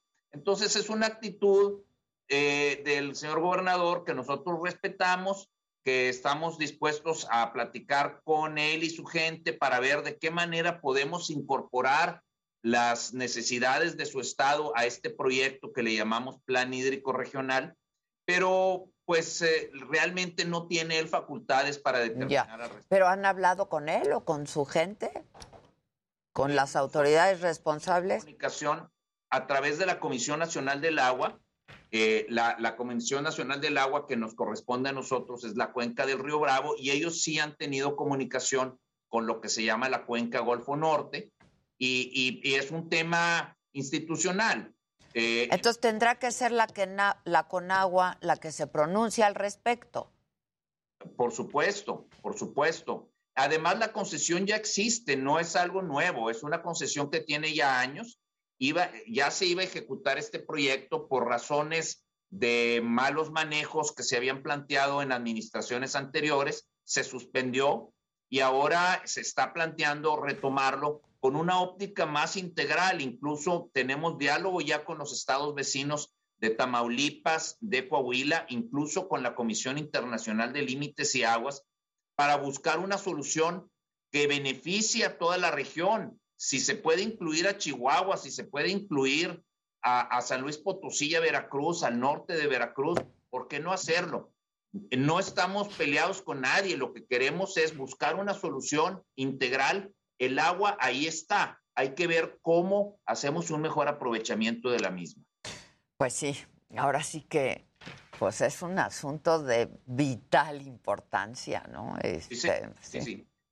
Exactamente. sin caer en frases hechas, pero lo es. O sea, sin duda que lo es. Es un tema importante y delicado, ¿no? Y no solo eso, es un tema eh, de, importancia nacional, es un tema estratégico.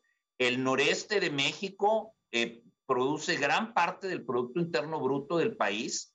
Es una zona que sigue creciendo. Nosotros llegan a Monterrey mucha gente de San Luis Potosí, mucha gente de Veracruz y de otros estados que están requiriendo de esa agua. El crecimiento de Monterrey es importante, como usted sabe, ya somos la segunda ciudad más poblada de México y, y- y la dinámica económica es muy importante. No quisiéramos frenarla porque esto es para beneficio de México, pero por otra parte, pues necesitamos garantizar el agua. Estaremos atentos, Juan Ignacio Barragán. Muchas gracias. Y un abrazo desde gracias, aquí. Muchas gracias, gracias. Vamos a hacer una pausa eh, y regresemos. Vamos a hablar con eh, pues algunos de los protagonistas del movimiento Sálvame del tren, que justo se manifiesta contra la construcción del tren Maya. Al volver, no se vayan.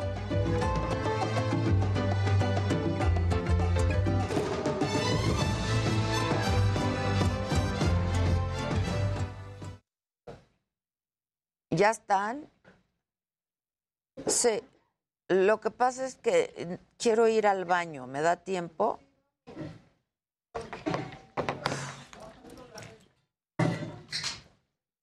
Igual ya que estén aquí los, los muchachos. Y vengan a hablar con la banda. Que no estamos llegando a los 10 mil, se les dice. ¿eh? Está muy indisciplinada la banda, ¿eh? Se van por la libre. Se van por la libre. Es verdad. Oigan, y ni por eso hubo menos tráfico. No. descarga administrativa. Explíquenme, El único día que no hubo tráfico de esta semana fue el lunes porque era puente. el tráfico esta semana menos el lunes exacto fue una vomitada. Una vomitada. En este momento hay más tráfico que previo a la pandemia. O sea, es algo así ¿en como un 10%, sí, ya datos de economistas. Y no, y, y no sienten que la gente va manejando más enojada que previo a la pandemia. Yo hay momentos donde sí es de, te están aventando el coche todo, todo, todo momento, está Sí. cañón. Pero además te voy a decir otra cosa que también creo. Hoy la gente está todavía más metida en el celular. O sea, aparte que te avientan el Sí. coche, vienen todos distraídos en el celular. Es un buen punto. Dices, ¿qué onda? Es un buen punto.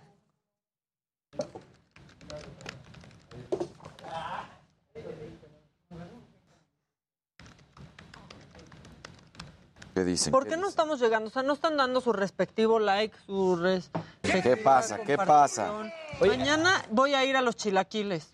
Oye, ayer en Twitter nos estaban poniendo que, que habláramos con Ofelia Pastrana y Ah, sí, entramos en contacto, pero ella está como también pasando por un momento que no, no muy padre, la ¿saben verdad. qué pasa? Que se han puesto bien violentos Lo que nos en con- redes Digo, lo que te compartí que me contó está horrible. con, con, ese, con ese tema. Es que yo creo que lo que ayer estábamos, y, y es parte de la, de la plática y la discusión, no es un tema de decir eh, en cuestión de si es una mujer, no es una mujer, no va por ahí la discusión. La discusión, la plática, el tema es... Si el problema no es identidad de género. Exacto, no es identidad Pero de género. también han hecho notas súper mentirosas. Ayer estaba yo leyendo, no era el 400 y tantos cuando era hombre. Las mujeres sí la apoyaron. O sea, también ha habido muchas noticias falsas Claro. al respecto que no se han confirmado y que nada más como piensas que viene de un medio confiable, las echan. Y la verdad es que no. Sí, Hay un hilo muy bueno justamente de Ofelia. sí. Que fue, que fue justo lo que nos compartió, de donde ahí nos dijo que estaba su opinión al respecto. Pero bueno, para todos los que nos escribieron ayer en Twitter, que fueron varios, sí, sí entramos en comunicación directo con ella. Y justo ella nos dijo estas cosas. Todo eso, sí, sí, sí. O sea, miren, permítanme. Digo, el, el tema estaba, que lo dice la doctora, de si había o no había una ventaja competitiva. Es, esa, esa es la discusión, ese es el tema real. No hay más. Es nada más, ¿hay una ventaja o no hay una ventaja? No pasó de ser la 400 contra hombres y la 1 con mujeres. Se inventaron eso. No rompió ningún récord tampoco. Las otras nadadoras la apoyaron. Y hay una nota de Newsweek este, que está en mi Twitter, que nos mandó Ofelia, en donde se desmiente todo eso. Sí. Y es la verdad. Entonces, y por ahí decían que yo pierdo un poco de objetividad con ese tema. Ah. Pues la verdad es que no. Ahora, en- no, o sea, más allá que, que, que Ofelia haya transicionado de todo este rollo, algo que está muy cañón es que eh, es una científica. Sí. O sea, ella claro. eh, o sea, está muy cañona y todo lo que trae está muy cañón fundamentado. O sea, entonces Ujú. sí trae muchísimas fuentes, la verdad. aparte, no es como que Lía gana todo el tiempo, ¿no? Lía entrena todo el tiempo. Exacto. Y además, Ofelia es la culpable de mis lentes rojos. ¿Sí? Sí. Muy bien.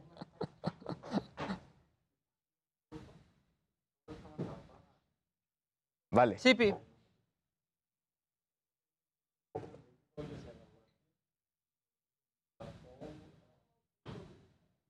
O sea, una mujer que está en los deportes dice, no traten a las mujeres trans como una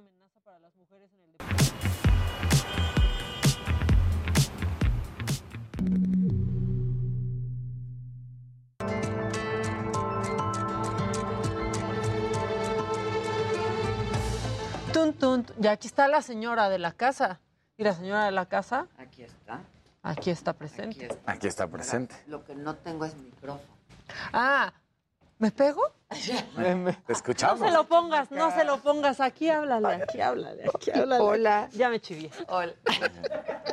Ya se lo pusieron. ¿Qué ya se te lo- vas a chiviar? Ya me chivié. ¿Qué te vas a chiviar?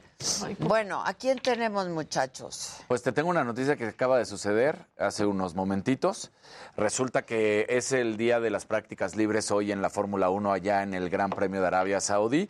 Vienen las segundas prácticas libres en 24 minutos, o eso parecería, porque de repente hubo una explosión en las instalaciones de la petrolera Aramco, que es patrocinadora además de la Fórmula 1, que está a 10 kilómetros de donde se realiza el Gran Premio. Y entonces empiezan la- los rumores de que si fue un misil o de que si fue una explosión, sería el tercer ataque de manera consecutiva en tres semanas que está recibiendo esta petrolera, Aramco. Entonces, eh, la Fórmula 1 ahorita tal cual está esperando a recibir información de qué es lo que está sucediendo para ver si se mantiene el Gran Premio, si no se mantiene el Gran Premio en activo, pero ahorita están a la espera de recibir por parte de las autoridades la información correcta de qué está sucediendo. Estaban corriendo tal cual y de hecho Max Verstappen empieza a decir huelo a quemado, huelo a quemado y le dicen no te preocupes, no es tu coche, En el coche no hay ningún Es la problema. ciudad. Es la ciudad. En pocas palabras, sí. No te preocupes. No eres tú, soy No yo. son tus bujías. No eres tú, soy yo. No son tus bujías, es la ciudad. ahí está. Vean ahí está la explosión que está sucediendo. Entonces, Uy. bueno, eh, pues la situación está claramente muy complicada. ¿Y qué es lo que va a pasar? Todavía no se sabe. La misma Fórmula 1 ya lo puso. Estamos esperando respuesta a las autoridades para decir qué sucede. A las 11 de la mañana, en 23 minutos, eran las segundas prácticas libres. Entonces, todavía no se sabe Ya. si se mantiene o no se mantiene. Ah, ok, ok. ¿No? ¿Qué más? Ay, ¿Quieren un macabrón? O ya, ya suspiraste, ya suspiraste. A ver. lista. De cultura pop retro. Anda. A ver, se subastó. Bueno, ¿se acuerdan de Pong, el videojuego? sí. Sí. O sea, Pong que surgió solito. O sea, después lo vendieron en cartuchos para la Atari. Pero era una máquina para jugar Pong, que era básicamente dos barritas Yo no me acuerdo. que se iban moviendo y que tú ah, las manejabas. Clásico, ajá. Te comprabas tu mesa Pong y de esa manera jugabas. Pues bueno, se subastó uno de los prototipos que hizo Alan Alcorn, que es el creador de este videojuego, hace pues, muchísimos años, en el 75. Y eh, pues bueno, eh, él y realizaron dos prototipos, uno que está en el Museo de la Tecnología y otro que él todavía tenía. Entonces, él lo subastó y se vendió aproximadamente en 270.910 dólares. Órale. Ah, no, pues, Pero pues ahí, lo- ahí podemos ver las imágenes que pues realmente Qué lo conservado que era. El wow. reto de esos prototipos era utilizar un solo chip, porque si utilizaban más de, de un chip, se subía el costo. Entonces tenían que hacerlo muy Ah, económico. ok. Eso ya lo hacen en el taller de electrónica. No, lo hacen en una Oye. acá, O sea, ya con una app se Oye, hace. y tú has de tener un chorro de gadgets. No tanto como quisiera. O sea, sí hay, hay, hay algunos que sí tengo en el tintero de este en algún momento lo voy a encontrar. De hecho, cuando fue todo lo de, lo de vintage, Ajá. parte de mi interés era ver qué me encontraba. ¿Y, y no? No encontré nada. Bueno, la calculadora que traje, que esa sí me Ah, gustó mucho. sí, sí. Eh, pero sí, por ejemplo, una, una Macintosh, sí estoy muy interesado, pero no lo he logrado tener, ¿no? Anda. Pero bueno, ahí, sí, yo sí tengo varios que están, están ahí en el Pues tintero. gua- guárdalos bien. sí, no, claro. ¿ve? Claro, sí, no, estoy viendo las universidades, algo por el estilo. Claro, Sí, guarda, claro. ese es tu fondo de Es mi universidad. fondo. Oigan, y finalmente salió una colección de eh, tenis ah, eh, con versión Atari porque esta compañía está por cumplir 50 años. 50 años de Atari. Wow. 50 años. 50 años. Qué horror ya. Sí, están tan bonitos esos tenis. Esos tenis también padres. Lo mejor es que es una marca que además los tenis son susten- sustentables, están realizados con materiales reciclables, etcétera, etcétera, etcétera. Dos modelos. Apúrense porque yo ya quería apartar los rojos. Que marcas dije, son? Ya no hay. La, la marca, eh, te voy a decir, es- yo no conocí esta marca, se llama Cariuma. Cariuma. Cariuma. No sé, pero están bien padres. Los rojos ya están agotados. Esos son los más bonitos. pero bueno, espero que los van a, lanzar. Pero bueno, parte Es de que esto no es- avisas de esas cosas. Me acabo de Claro. enterar de. me acabo- Oye, déjame aprovecho tu pase de tenis y déjame digo una cosa. Es que está muy padre, te va a gustar. Yo que le cedí hasta Luis pues, porque andaba suspirando. Es que mira, Maca atendió mis suspiros. te, te va, pero te va a gustar y hasta te apuesto que vas a querer. Resulta Ay, que, que Daco no sé. Me lo antojo. Claro. Eh, resulta que la Vanessa Bryant, la viuda de Kobe Bryant, da a conocer que se vuelve a retomar la, eh, la simbiosis comercial que tienen con, o el contrato que había terminado en el 2021 con la marca Nike. Se vuelve a retomar un nuevo contrato, no especificaron cuánto tiempo, y dicen que vienen unas nuevas zapatillas, unas nuevas zapatillas con las cuales van a, pues, conmemorar tanto a Kobe Bryant como a Gigi. Eh, van a retomar la producción de 10 de sus modelos que tenía previamente. Vamos a ver las primeras, que son justamente las que utilizaba eh, es conmemorativas. Estas son, estas son las primeras que van a salir y van a ser conmemorativas hacia Kobe Bryant y a Gigi Bryant. El 100% de las ventas de todos los tenis a partir de este momento van a ir a la fundación Kobe y Gigi Bryant. Entonces, pues es algo también muy bueno que va a estar haciendo Nike. En su momento, A ver, los podemos ver. Ahí está, mira, Ah, Kobe mira, y Gigi. mamáquita. Así van a ser. Están padres. Están padres. Aparte, justo cuando pasó lo de Kobe y Gigi, es cuando nos empezamos a ir a la fregada. Sí. ¿Verdad? Ay, Ahí empezó.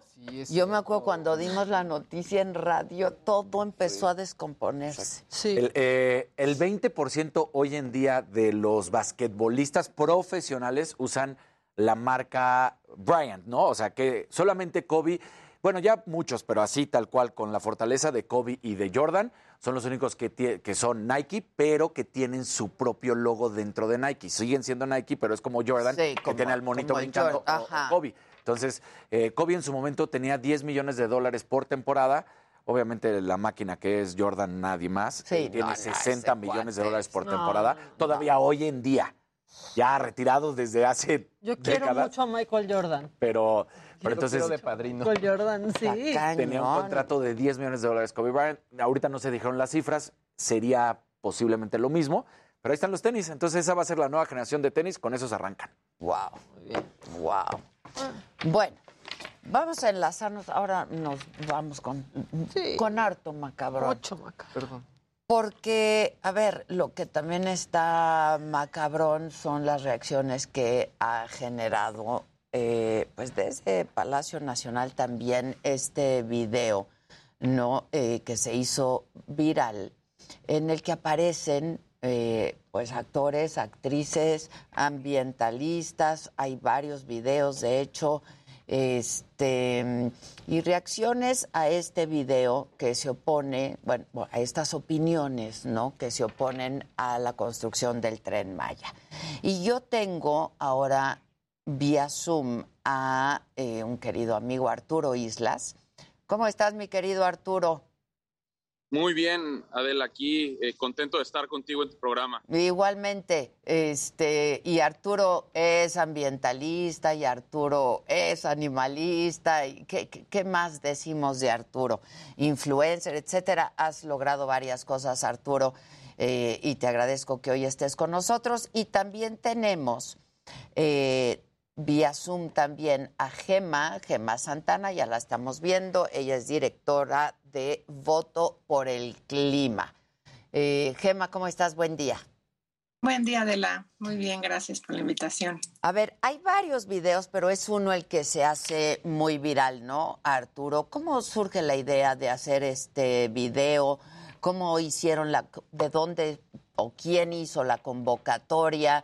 Este, porque pues ya oímos al presidente decir que pues cuánto costó y que cómo lo hicieron y que quién está detrás de eso y que cuánto les pagaron, etcétera, etcétera, etcétera. Arturo. Pues eso es muy sencillo de responder. La convocatoria la hizo la naturaleza. La naturaleza creo que nos convocó de manera genuina, eh, una buena respuesta para el presidente Andrés Manuel López Obrador, del cual yo coincido con muchas de sus cosas, por eso me extraña que se siga dividiendo.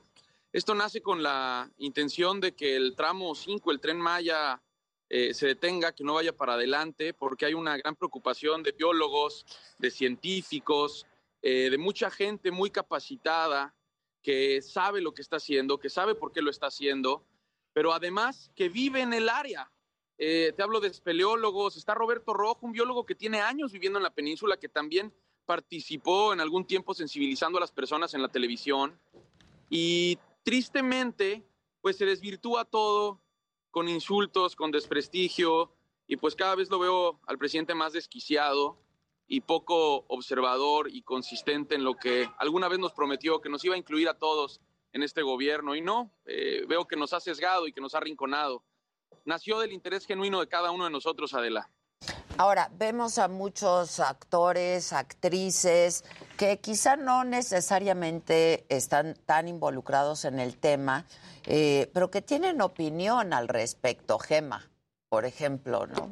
Este, hay muchos actores, actrices. Eh, ¿Cómo toman ustedes esta reacción del presidente?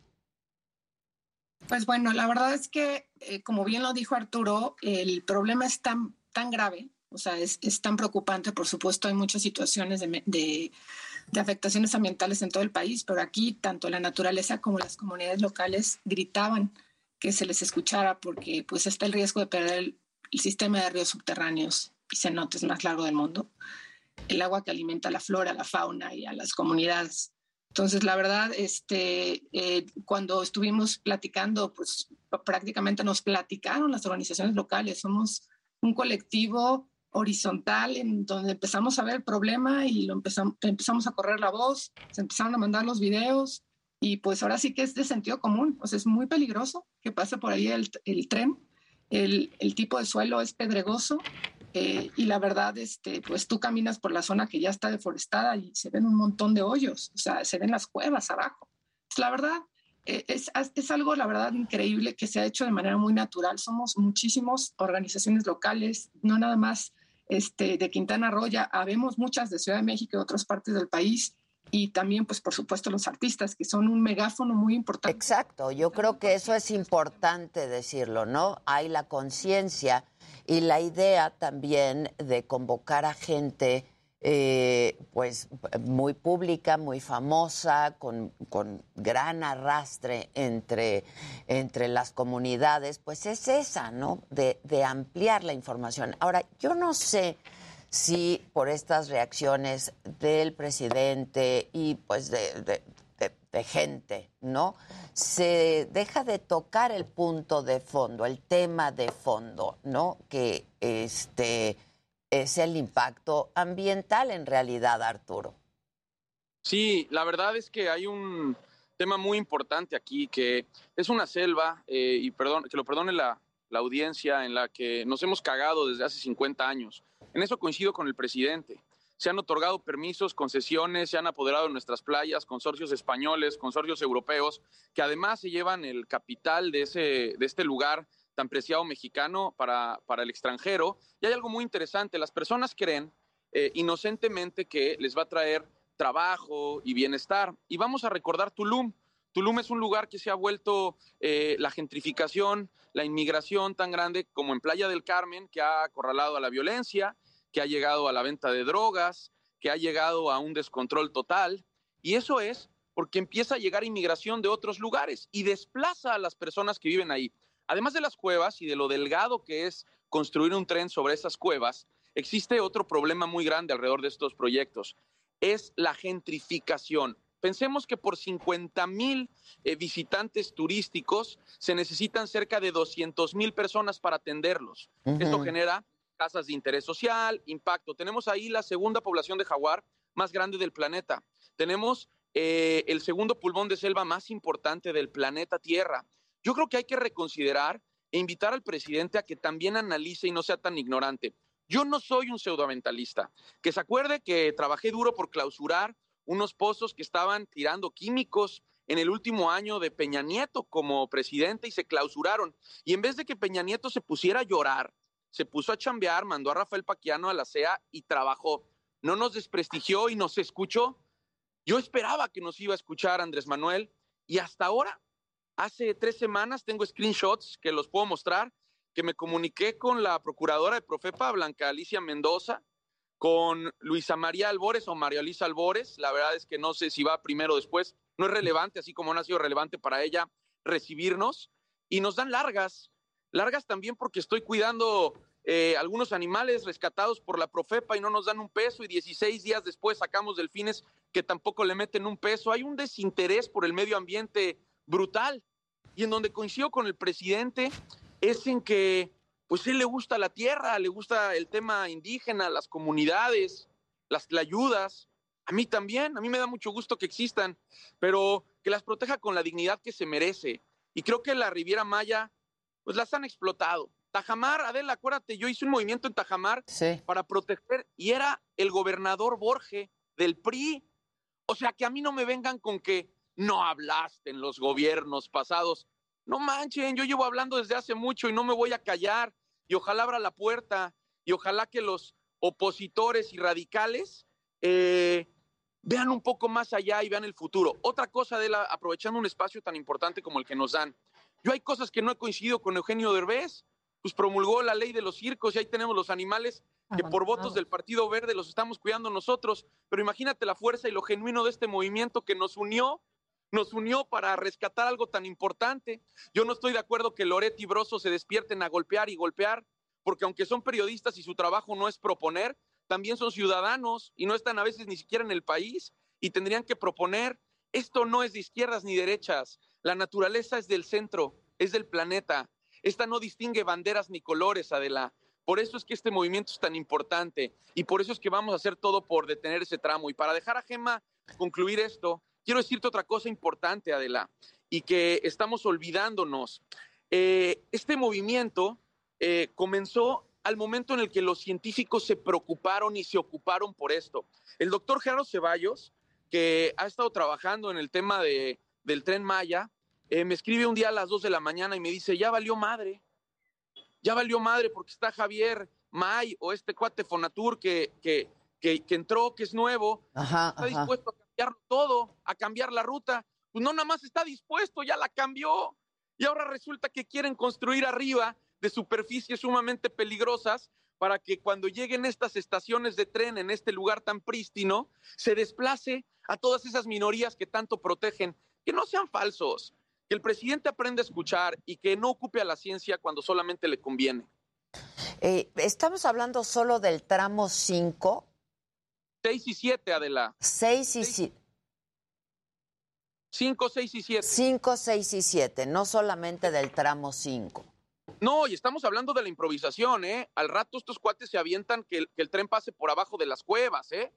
Y se aviente un puente precioso entre, o sea, eh, eh, son tan creativos y, y- y- y- y son tan improvisados que al rato se avientan otro tiro, ¿no? Eh, el problema es ese, el problema es que, que demuestren otra cosa que la gente no lo sabe. Son tan inteligentes que armaron un decreto, un decreto para pasarse por los trompiates las mías y los estudios de impacto ambiental y todo lo necesario para que no pase nada sobre estas áreas. Y repito, ¿eh? el problema no es que no nos quejemos del pasado. Yo no estoy de acuerdo con los consorcios hoteleros, pero son los mismos políticos de los mismos grupos los que otorgaron permisos corruptos para adueñarse de esa península sin pies ni cabeza.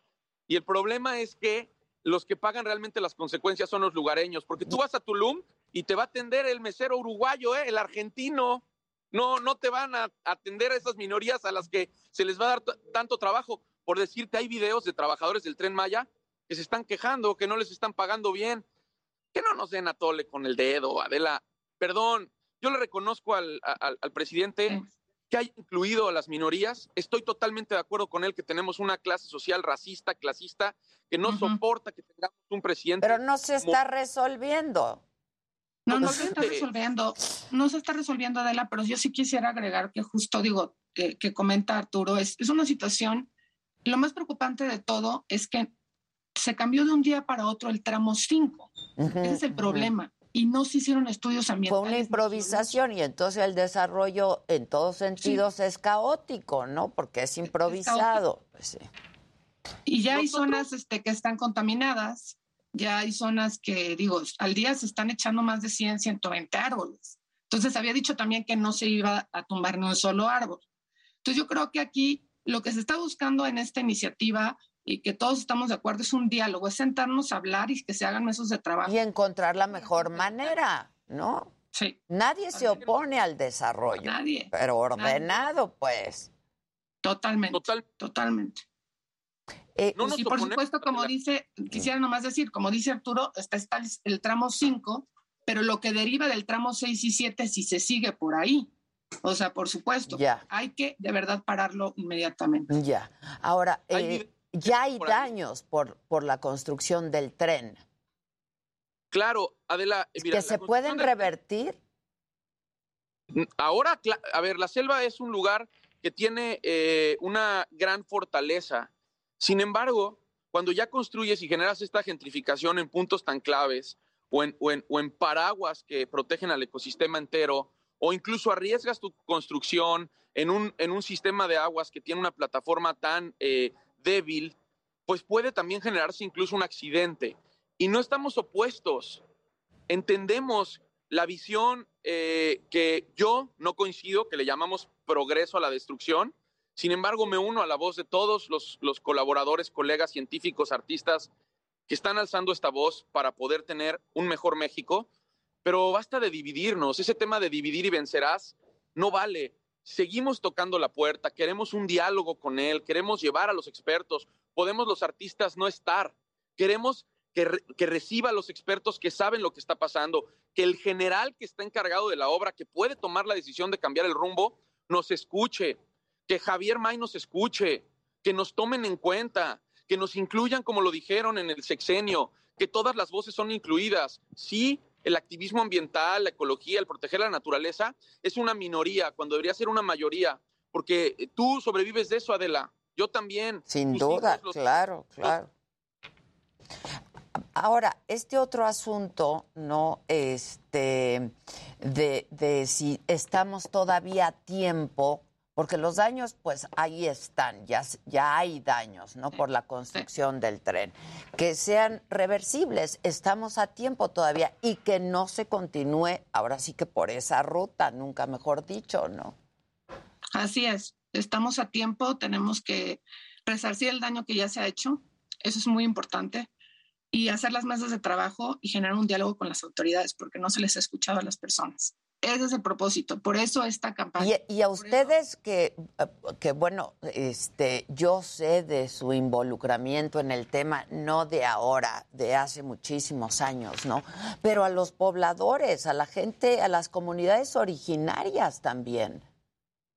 Totalmente. Pues lo dijeron en la rueda de prensa, de la, en la rueda de prensa estuvieron comunidades, mujeres mayas hablando, pues que re- realmente a ellos no les preguntaron nada. Ellos de repente un día se levantaron y vieron que ya estaba una máquina ahí, este, cortando los árboles a unos metros de su casa.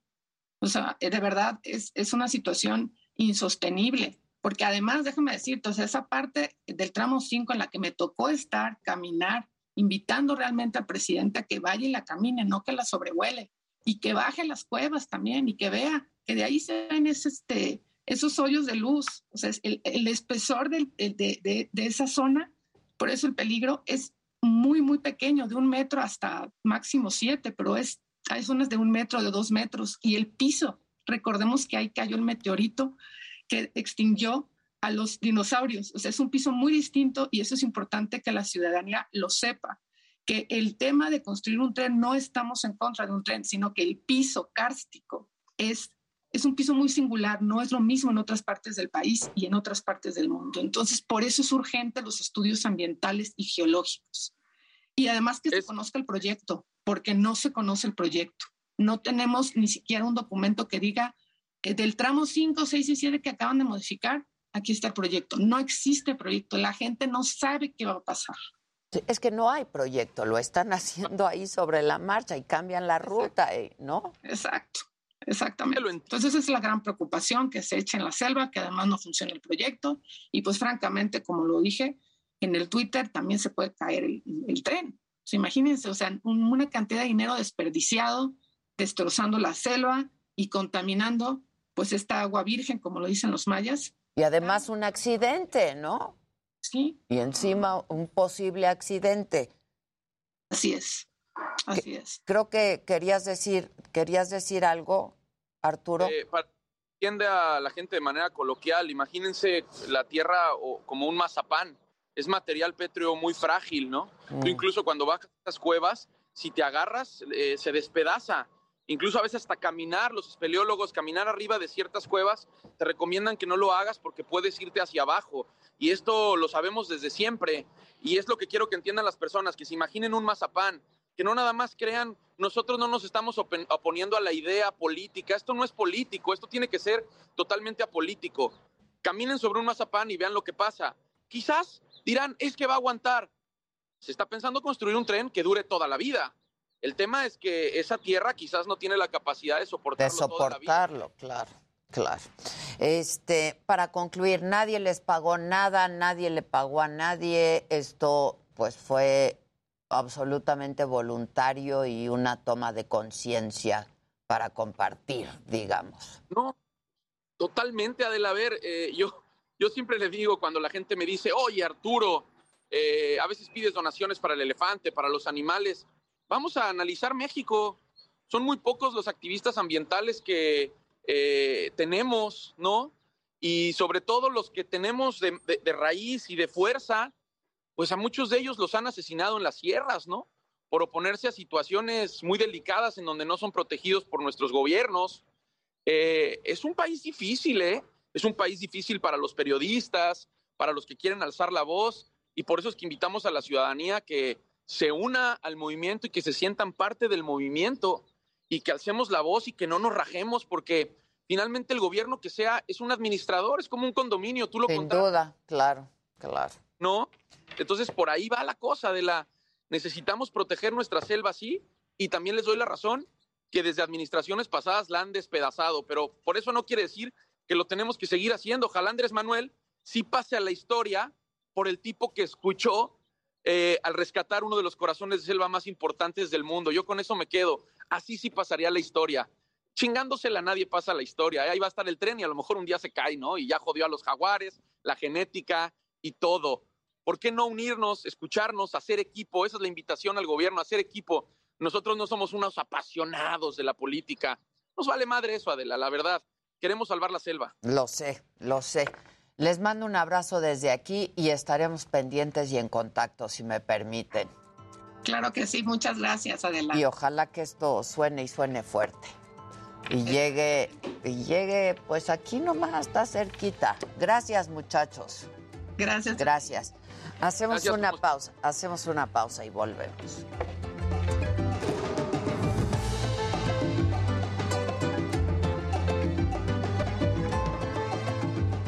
Razón. Este, ¿le pasas a Mario la Seguro. entre- le dices? Y lo que dice de Derbez también. También es cierto, Porque lo sí dijo se metió, muy bien. se metió a, a, este, a los animales en los circos sin ver el qué seguía después. Claro, pues están ahí, sigue creciendo. O sea, un poco lo que dicen es que eh, la- eh, se está realizando la práctica libre hasta las 11.15 y los pilotos y jefes de equipo de la. Fórmula 1 están platicando si continúa o no. Lo que sí es que se dice que Fueron drones misil. suicidas. Eh, es- es un- no es un ataque nuevo, es algo que ya viene desde mucho tiempo. En el 2019 hubo otro, un ataque anterior, también a, a Aramco, y, y también fue con drones. Entonces, eh, Cabrón. pues siguen ahí. Pero nadie Pues- se ha adjudicado. Pues digamos que eh, hemos, digo, sí hay como más, hay, hay información y hay varios periodistas que están allá como tratando de, de levantar la, la nota. ¿Te pasa otro Se va a cancelar, ¿no? Pues está fuerte. O sea, No, ya están corriendo la segunda práctica libre. ¿Sí? La están corriendo ahorita. Sí, pero, o sea, el Gran Premio no... ¿Sí lo están corriendo ahorita? Ahorita.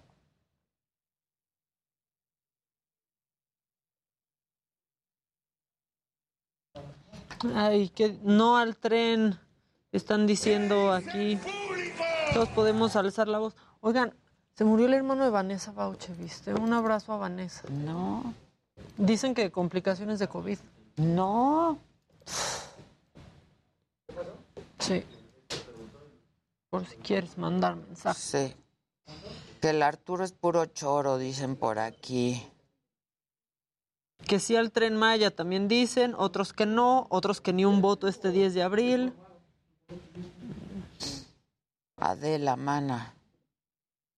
Yo, a mí sí me daría cosa, más allá del tema ambiental, pasar por encima de eso. Sí. Claro que no es terreno firme. Citlali Valero, muchas gracias, mana, gracias. Vaya con estos famosos. Legisladores deberían de aprender los huevos que tiene esta gente para decir las cosas que se necesitan y a no desacreditar. A no desacreditar porque qué, son famosos.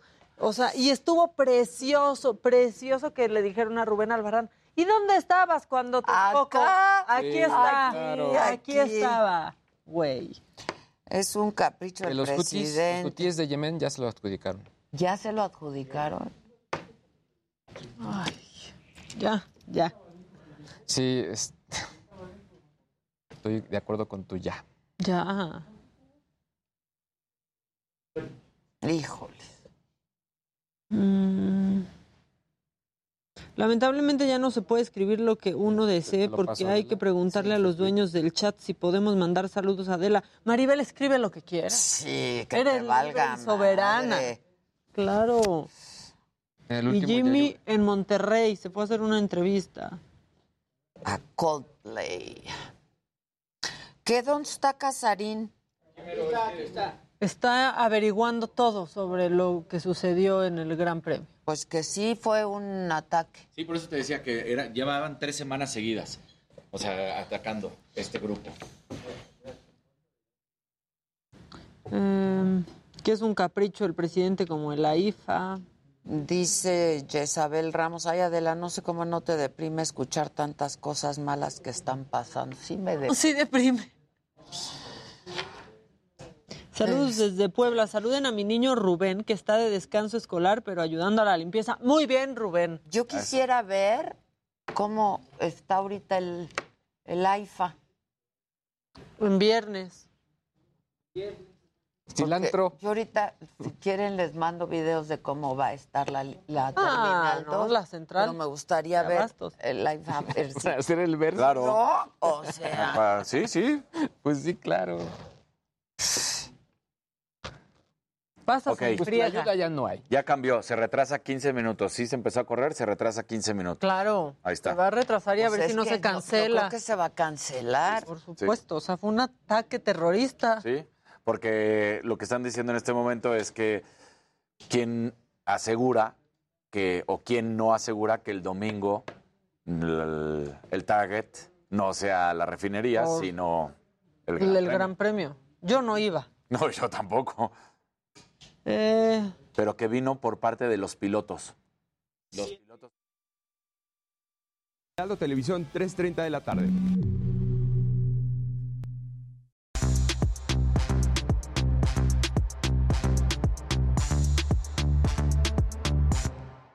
Bueno, va- vamos a ir ahora con el eh, con, con Jimmy. Eh, está en Monterrey en un momentito solamente actualizando la información. Ajá.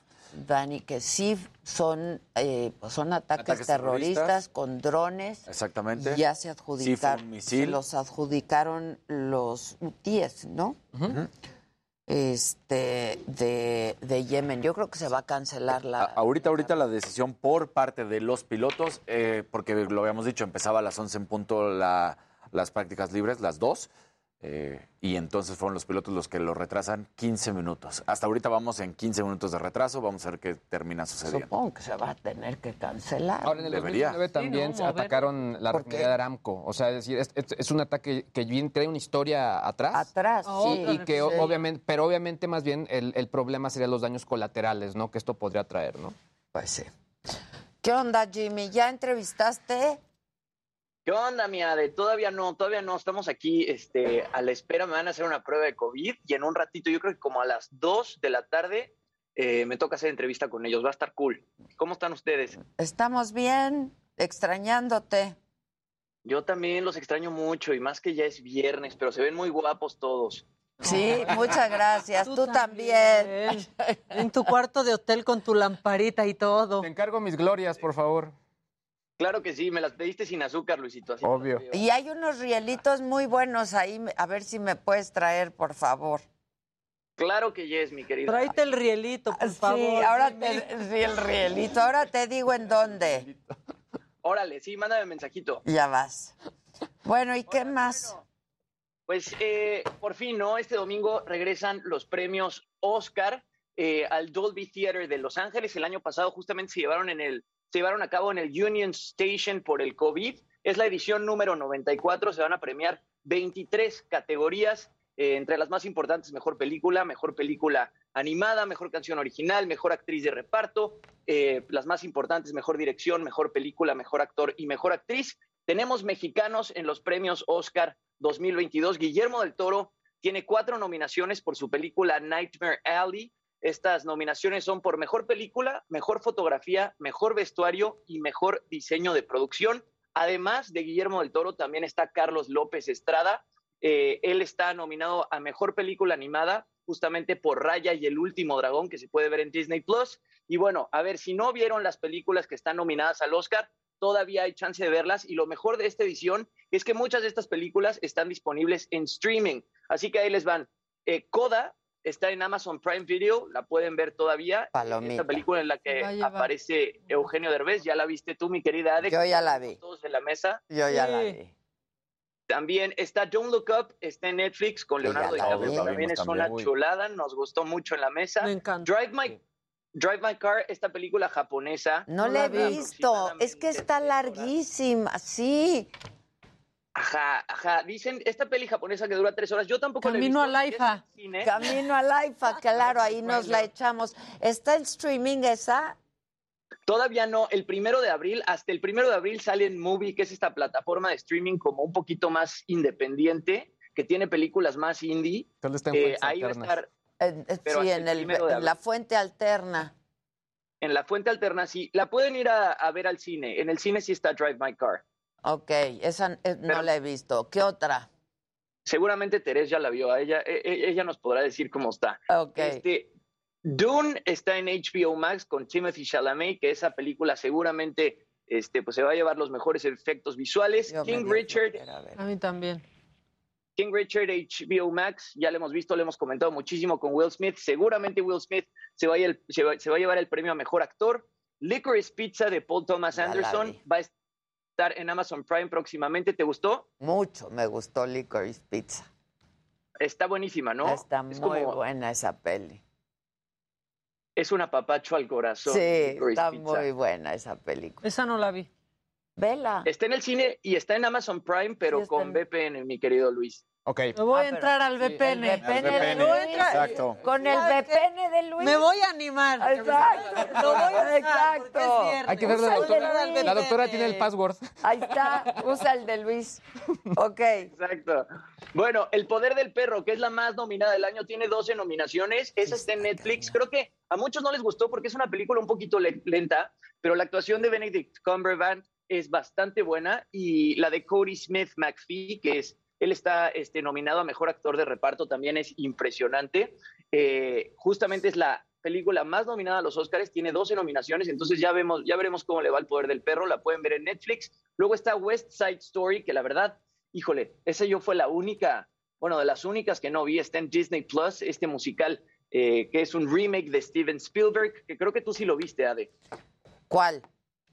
Eh, West Side Story. Yo Sí, claro, Qué- yo la vi. el- ¿Qué tal la imagen? Muy Y padre. las actuaciones, a mí me encantó. Le adelanté un poco. Yo también. Ah. Yo también. La verdad le adelanté. Pues pero a los ciertos momentos, Sí, porque ya sabes sí, qué quieres claro. ver. También eso pasa. Tengo que West confesar, Side tengo que confesar. Pero está muy padre la película para quienes les gustan. Exacto. Pero hay a quien le gustan mucho los musicales, ¿no? Y es muy buena película, la verdad. A nivel, sí, a nivel producción me dijeron que está espectacular, la pueden ver en Disney Plus. Luego está El Callejón de las Almas Perdidas de Guillermo del Toro, que ya les decía que está este, nominada a cuatro premios. Ah. Me Oscar. La encantó. En Star Plus, sí, está espectacular. Es de mis favoritas, ¿eh? Bradley Cooper. Wow. siempre lo hace bien, Wow, lo- es de hace mis favoritas. Sí, Kate Blanchett también espectacular. espectacular. Y bueno, finalmente Belfast. ¿No? Esta película yo, yo no la vi. Tú sí viste Belfast, mi querida. Yo sí la vi, me gustó muchísimo. Es buenísima película. Buenísima. Bueno, esa también. ¿Nos van a divertir los Oscars o no? Yo espero que sí, ¿no, Jimmy? Hijo, pues yo espero que sí. Este, regresan los conductores y creo que están haciendo como un esfuerzo por, pues, por regresarle dinamismo a los Óscares, ¿no? El año pasado estuvieron muy lentos y creo que de pronto sí faltan presentadores en el escenario para hacerlos un poco más fluidos. Además, lo comentábamos, quitaron ocho categorías, ya no van a premiar esas ocho categorías en la transmisión y eso va a permitir que haya más números musicales y que, bueno, eh, las tres conductoras eh, del evento pues luzcan un poco más, que haya un poco más de comedia y que los Óscares no sean pues tan planos como el año pasado, que además pues tuvieron muy poca audiencia. Ha sido el año que ha registrado la menor, la menor audiencia en toda la historia de los Óscares, así que esperemos que estén un poco mejor. Ahora, se pueden ver a través de TNT en español y en inglés. Creo que ese es un muy buen dato para la gente que no le gusta este pues ver cómo la traducción Sí, a simultánea mí en no me gusta. Con, con A la través reclu, de- ¿no? La traducción en TNT simultánea no me gusta. A mí tampoco, y más como Nunca. con los discursos de agradecimiento. Claro. Cuesta mucho trabajo, Sí. mejor escuchar al, actor de lo que está diciendo. Al original, Claro. pues La verdad. sí. No, y aparte luego Pero el tono, pero la emoción, pero el sentimiento, pues todo. Claro. Entonces, TNT, ahí lo pueden ver en español, TNT series lo pueden escuchar en su idioma original. Empieza a las 6 de la tarde hora de México y antes de eso hay un pre-show a las 4.30 de la tarde en donde van a estar Gerudito, Geisel Mora, Anaís Castro y Ana Serradilla. Todo esto va a suceder en TNT. Entonces, bueno, yo creo que los Óscares este año van a estar bastante buenos. ¿Alguien está diciendo aquí en el chat que va a estar Lady Gaga? Sí, va a estar Lady Gaga Pues presentando sí. premio. Ah, presentando. Sí, premios, no va a sí. ser, o sea, van a, No, va, a no dar hay una show, terna. no hay nada. Va- No, ok, ok, va a estar presentando. Las tres conductoras de este año van a estar, o sea, debería de estar padre porque van a rayar en lo incorrecto. Ojalá. Tendrían que ser muy edgy, Ay, ¿no? ojalá, ¿eh? Pero en los Óscares ahí todo está muy políticamente correcto. Porque antes tenían ¿eh? a Trump también para atacarlo. Ahorita, ¿qué van a hacer si todos mm, se movieron para que quedara Pues sí, Biden? pues sí. Vamos a ver qué pasa, Sí. ¿no? Ojalá que sí, lo hagan divertido y, y como son ellas. Claro. Y como son ellas. Seguro hablarán de la guerra también. creo, ¿no? O sea, seguramente, habrá seguramente. temas que pueden estar padres en los Oscars. Sí, yo creo que yo creo que Amy Schumer lo va a hacer muy bien y digo Regina Hall y Wanda Sykes también son este increíbles, entonces pues veremos qué pasa. Ahora, eh, mejor película todo apunta a que se lo va a llevar Coda, ¿eh? Este, muchos medios han puesto a Coda como la favorita para llevarse el Oscar. No me y además ganó en los SAG Awards, ganó en los PGA, ha ganado pues bastantes cosas y pues todo indica que Coda sí podía, podría llevarse el Oscar a Mejor Película. Will Smith es muy probable que se llame... El mejor actor, sí, sí. Ya ganó el BAFTA, ganó el SAG y ganó el Globo de Oro. Y Troy Kotsur, que también de Coda, seguramente va a ganar Mejor Actor. A ver, repíteme qué películas están nominadas a mejor película. Ahí te va. A. Nominadas a Mejor Película está Coda, que la pueden ver en Amazon Prime. Está Don't Look Up con Leonardo Ok. DiCaprio, que la pueden ver en Netflix. Drive My Car, esta película japonesa que está en cines y a partir del primero de abril está en Movie. Está Dune también con Timothy Chalamet en HBO Max. Luego King Richard con Will Smith está también en HBO Max. Licorice Pizza la pueden ver en Amazon Prime con VPN. El Poder del Perro en Netflix es la más nominada de los premios, tiene 12 nominaciones. Luego West Side Story está en Disney Plus. Y El Callejón de las Almas Perdidas en Star Plus. Y Belfast en Amazon Prime también. Híjoles, está bien difícil. Está bien complicado. Porque hay buena, hay, este año sí hay buenas películas. Coda, va a ser, va a ser Coda. Pues sí, porque otra vez es políticamente correcto el tema, etcétera. Óscares. La Pero más es- políticamente correcto no podría ser King Richard, por ejemplo. Es la superación de un hombre, del sueño americano. o sea, De todas esas, mi favorita, Don't Look Up. A mí, yo también. Don't Look Up Amé estuvo- La verdad. Impresionante. O sea, es mi favorita, por mucho. Y el callejón Pues también, ¿eh? es que... Es que a mí el callejón me Es que el callejón encanta. es bueno, pero ¿sabes qué es lo que no me gusta de nada de la película? Que hacen que una mujer sofisticada, que es una psicóloga, que es impresionante, se engancha con las palabras de un tipo, porque supuestamente ese es al final el meollo del asunto, ¿no? O sea, que porque cuando le habla mal, cuando está diciendo que trae, entonces como que decir, le da demasiada relevancia a lo que un predigistador puede, puede decir o no. Por eso no me gustó, porque dije, ¿cómo una señora de esa importancia y relevancia se engancha con lo que le dice este tipo? Y todo lo que hace es como venganza contra él. Y por eso no me gustó, porque dije, no, como que no me... Dani, Dani, pero a ti nunca te gusta nada. Sí es cierto. Y si lo dice Jimmy menos. Luego eres bien, quién sabe cómo con Jimmy. Ahora, ¿Sí o el, no? el- The Power of the Dog, el poder del perro, también es una Sí. muy buena Yo la fui viendo de a poquito. Tengo No, yo esa sí me la eché. Sí, me la eché como serie. No, yo esa sí me la eché. Y me gustó. El problema del poder del perro es que es bastante lenta, mi querida Ade, ¿no? Sí, es lenta, es lenta. Es y las escenas son muy largas, incluso las tomas son muy largas, ¿no?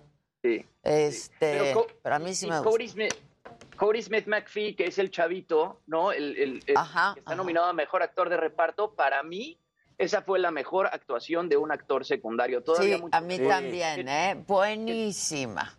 Y él sí ya había actuado, ¿verdad, Jimmy? Ese final es maravilloso.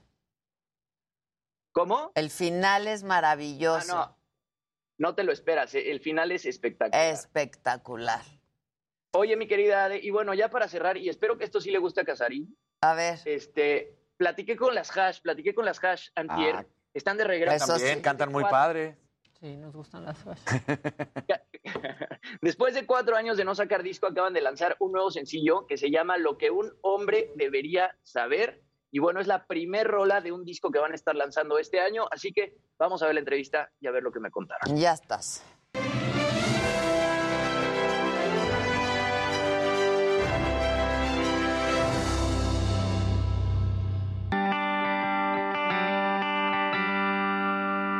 Deberías saber que cuando me ves rara y me preguntas qué me pasa y yo te contesto que nada, pero obvio no es nada. Pues mira nada más a quién tengo a mi lado, las hash. Están de regreso, chicas, ¿cómo están? Muy bien, felices de estar de vuelta. Yo también estoy emocionado de verlas. Este, cuéntenme un poquito, están celebrando 20 años de carrera, que se dicen fácil, pero es un ratote de estar trabajando, trabajando, trabajando. No, su último disco sale hace cuatro años y ahorita están estrenando esta canción, pues que tiene que ver con cómo somos los hombres y cómo de repente se nos olvida cómo ser, ¿no?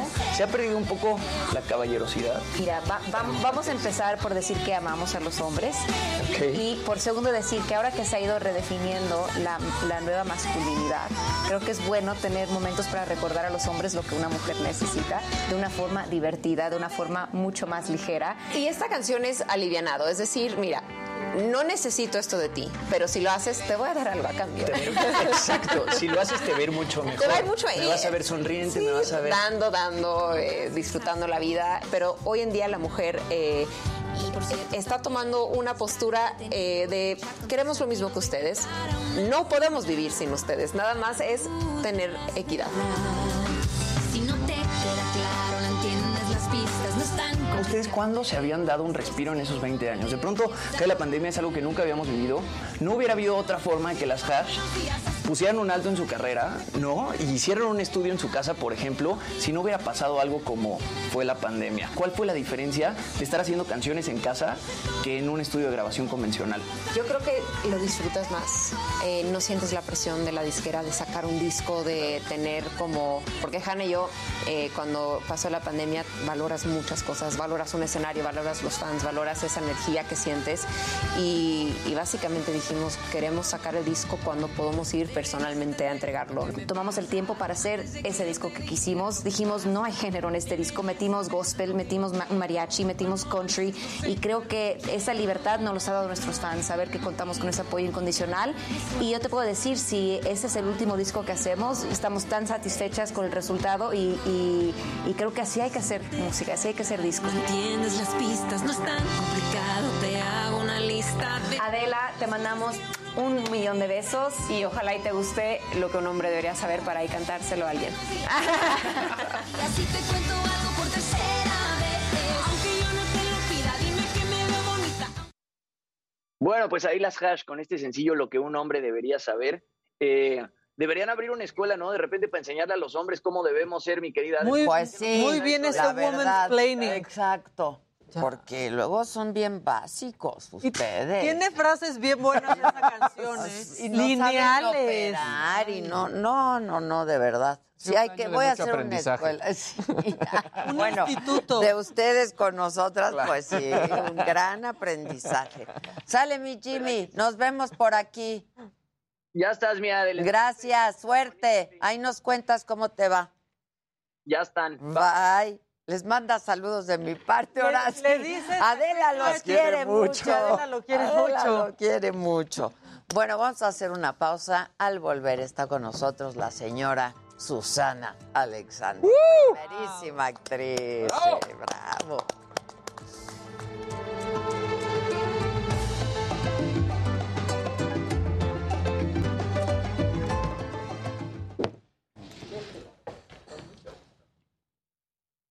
Hola. Acuérdate Buenas tardes, del ¿cómo estamos? examen. Di- sí, días todavía, todavía.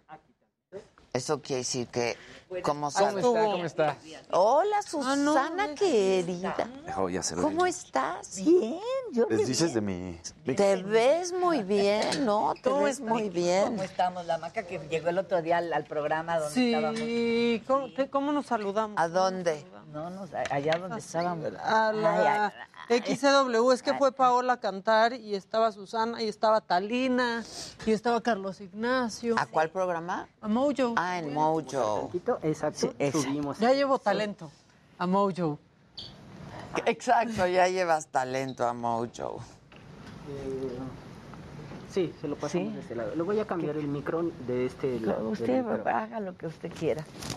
Así digo yo. Es de confianza el muchacho. Es suyo. Es- Es suyo el micro. Qué bonita está la escenografía. Sí, ¿verdad? De muy buen gusto. Qué bueno que tú sí sabes de esto y sabes reconocer. Pues sí. ¿Verdad que está espectacular? Sí, sí, sí, sí. Nadie hace una escenografía así, la ¿verdad? No, porque ponen pantallotas, que se vea que es de día, que no, no, camine no, la que, gente en de el veras, monumento. Me encantó, dije, qué buen gusto todo. Sí. La verdad, sí, los libros son de a de veras, no creas que son Ah, todavía de sí. utilería. Ay, pues que ni me lo digas porque yo de rato me doy una vuelta. Adelante, llégale. Llega, que para eso están. contraseña. Sí, es cierto, para eso están. Para eso están los libros. Yo tengo ahorita para regalar, porque tengo muchos. Yo ya me estoy desa- yo ya no tengo espacio, entonces ya regalo. libros? Me- ya- ya. Pues mándanos y los ponemos. Ah, pues órale, ¿no? Y los leemos. Pero es que su- queremos que los lean. Yo ando viendo a ver que, el- que los lean, que los Sí, lean. para leerlos, pues sí. ¿Qué estás leyendo ahorita? Ahorita que estoy leyendo una cosa de John Didion que se dice su último de, se llama su último deseo, and I'm really fighting with it. ¿Por No, porque no es fácil, no Está está fácil, sí complicado. está pero bueno, no ahí no lo echamos. Pero aparte de eso, me costando cayó. ¿Y veneno? ¿Eh? ¿Te está costando trabajo? Me está, pero yo siempre le doy, tengo paciencia. Hasta la página 100. ¿Qué onda, Rodatito? Están chuleando mucho la escenografía. Mira, esa escultura sí. la hizo nuestro artista Rodarte. Ah, pues felicidades. Esta también, esta de aquí. Esta. Ajá. No, fantástico. Esta también, el barco. Zeppelin. Ah. El Zeppelin. Padrísimo, padrísimo. El mundo. Padre, ¿verdad? No, no, muy, muy, pero muy, de muy buen gusto Sí, todo. Y luego hay cuadros de Rivelino, esos de allá. Padrísimo. Ahí hay un Cortázar. Es que Mm. me los traje de mi casa algunos. Esto es lo que le dar, ¿verdad? Son dos. ¿El palito? Y el cuerno. El cuerno debe de estar en la bolsa naranja. Creo que es la primera vez que me entrevista. Ay, ¿cómo crees, Susana? Sí. No, Susana. No, no, sí, es, no es cierto. A la saga no ha ido. No, no, no. Pero una vez hace muchísimo, dos siglos y cuatrocientos No, años atrás. varias veces. No, mira, palabra desde de honor. Muy chiquita, yo con Ricardo Rocha y te entrevisté un Bueno, con, con, de con, veces. sí, con Ricardo Rocha. Pero yo hacía la entrevista. Luego, yo en mis programas, ¿y cómo no? En un programa, de verdad, de ¿Sí? verdad. Sí, por eso me dijeron, me- sí, cómo no, yo encantada. Ay, Sí, sí. Pues qué Sí. bueno, qué Sí, bueno. sí, Me da un gusto verte trabajando. No paras. No, y ahora parece que se debe haber muerto todas las ah, mujeres, ah, las actrices viejas, porque me han llamado para un capítulo de televisión, para una película, para una cosa. pero a ti, aunque haya mucho de dónde Y aparte ser, teatro. Susana, no. No, no, digo, qué barbaridad. Yo creo que ya se murieron todas y bueno, ya me quedé yo sola y ahora voy a ver cómo le hago para hacerle, No. darle servicio. a todo ¿Cuántos el- años llevas de 70. carrera? Pues, ¿a qué edad empezaste? A los 7, tengo 78. ¿Siete, ocho? Te ves súper bien. Estás espectacular. ¿Eh? Te ves súper. Pues, Estás idéntica, Sí. qué bárbara. Y a mí las películas de la abuela en Netflix Ah, me han sí. divertido muchísimo. Son lo buenas, son buenas, son Muy buenas. divertido. Ya me bajaste. No está bien la contraseña. 4 de la tarde en Médico H por Heraldo Televisión.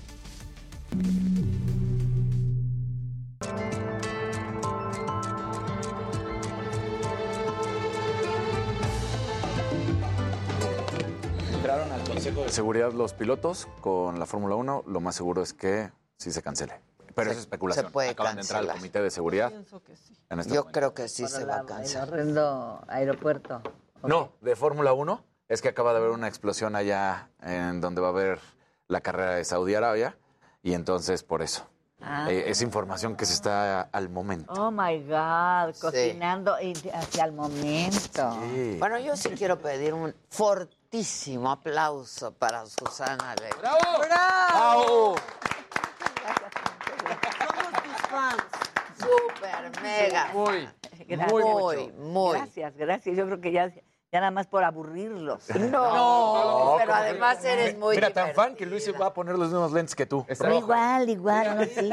Yo hace rato dije, todos tenemos lentes igualitos. Vidorcel.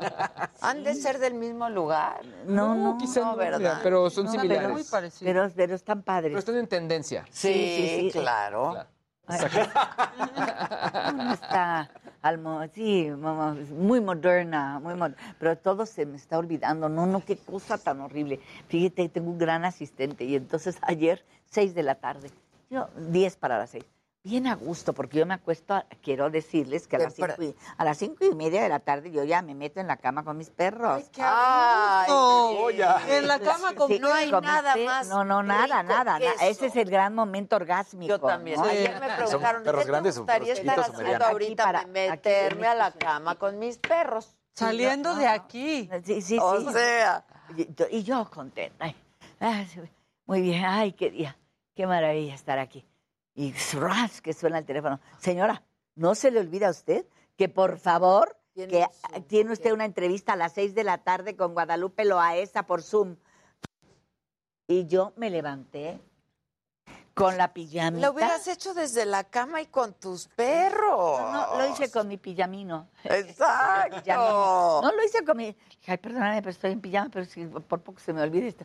Qué barbaridad. Y entonces, como en pijama, sí, sí, sí. Bueno, todo esto es para venir a joder a todo el mundo. A ver, con, mi, con lo que estoy haciendo en A teatro. ver, teatro presencial. No streaming. En este momento la reina del streaming se descansa y er- empieza su teatro presencial. Y estoy en el Teatro Shola, que es la, eh, la joya de la corona de los teatros del Seguro Social.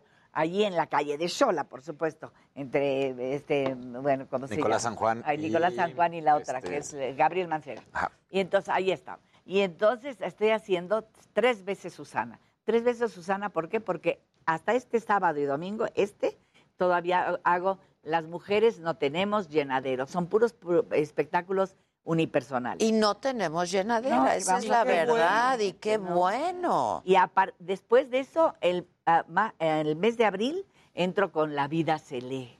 La vida se La lee. vida se Y lee. con textos maravillosos como de, de, por ejemplo, de Jaime Sabines, de, de León Felipe, bueno, en fin, textos maravillosos. Y luego, en mayo, hago Madre solo y una y como yo, ninguna. ¡Eso! Y hay unos poemas, bueno, espectaculares. Y todo eso es tuyo, tú lo Solita, sí, sí. Bueno, yo, yo O recopilo. sea, tú recopilas. Yo recopilo porque hay cuento, hay, hay este, anécdotas.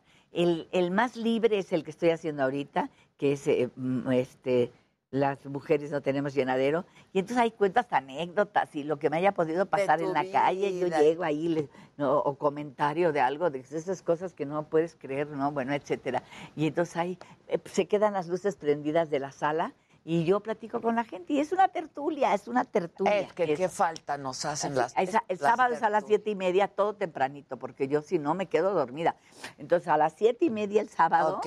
y el domingo es a las seis de la tarde. Buenísimo. ¿Y cuánto dura el espectáculo? ¿Hora y media con Una todo hora y media con lo mucho, sí. sí. Y hay, y hay intermedio. No, no, no Ah, hay no, es corridito. No, y hay, hay- pero hay diálogo, hay diálogo al final con el público, que, que- qué texto le gustó más, o a ver qué comentario. Fragmentito. No me sé nada de memoria porque todo lo leo. lectura. Todo es lectura. Claro, porque la vida se lee. La vida se lee. Es que quiero, yo, yo lo hago como le digo a la gente, no por huevona, no me lo aprendo, me sobra si me las aprendo, pero no es por eso, sino que quiero que vean que estoy leyendo, que esas hojas, Es que hay obras para eso. Letras, no, pues esas Pues son son, las letras, claro. Las letras pegadas ahí negras en papel blanco no significan nada más que lo que usted ponga. Y entonces uno la hay que leer, pero no saben leer en México porque les enseñan a leer palabras, no conceptos. Ese Sí, es es todo el problema.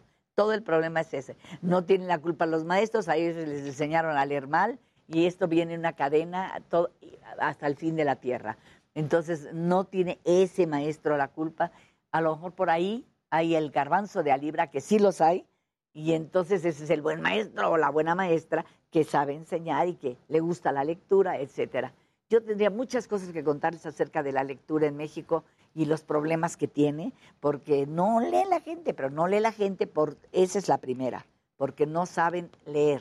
Porque les, yo pongo a un maestro, yo doy de- de- talleres con maestros. Entonces le digo, a ver, a ver, eh, ocho líneas de un poemita de, de Rosario Castellano. Digo, Aquí, aquí las y te haz de cuenta, yo te las doy a ti. Digo, te, ahí tú, ahora lee, ahí te pones tú a leerlo. Y mientras tanto yo aquí voy a distraer a la gente platicándoles de cualquier...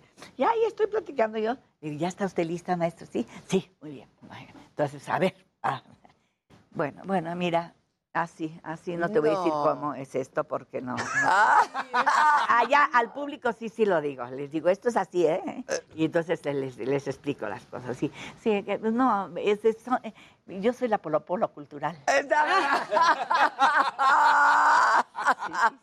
Y entonces la gente, pues sí, lo pasamos bien, lo pasamos muy bien. Pues Eso. es que sí, a ver, este, la lectura, la cultura no tiene por qué ser aburrida. Nunca, no nunca. es No, no, no es, no, nunca. No, De entrada no es. Leyendo en el programa de Guillermo Ortega era. Sí. Era espectacular ¿Cómo? cuando Claro. ya toca- digo, tenía que estar en la escuela, pero cuando no iba, te veía y era increíble era bonito, era verte bonito. leer. Porque además contagias Me- me este gusto por la Sí, lectura y Eso la es todo lo por eso. le digo. ¿Saben por qué voy a leer?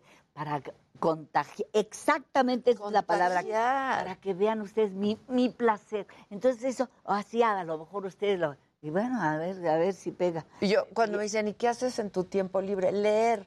No, no, pero ¿qué haces en tu tiempo? Leer. Leer. Es lo único que yo hago. Es un placer Es lo único que yo hago. increíble. Yo, a, a mí esta pandemia me vino, bueno, fantástico, porque luego me- yo me voy a las librerías y no compro un libro, sino que ahí voy y compro así y ahí salgo con mis...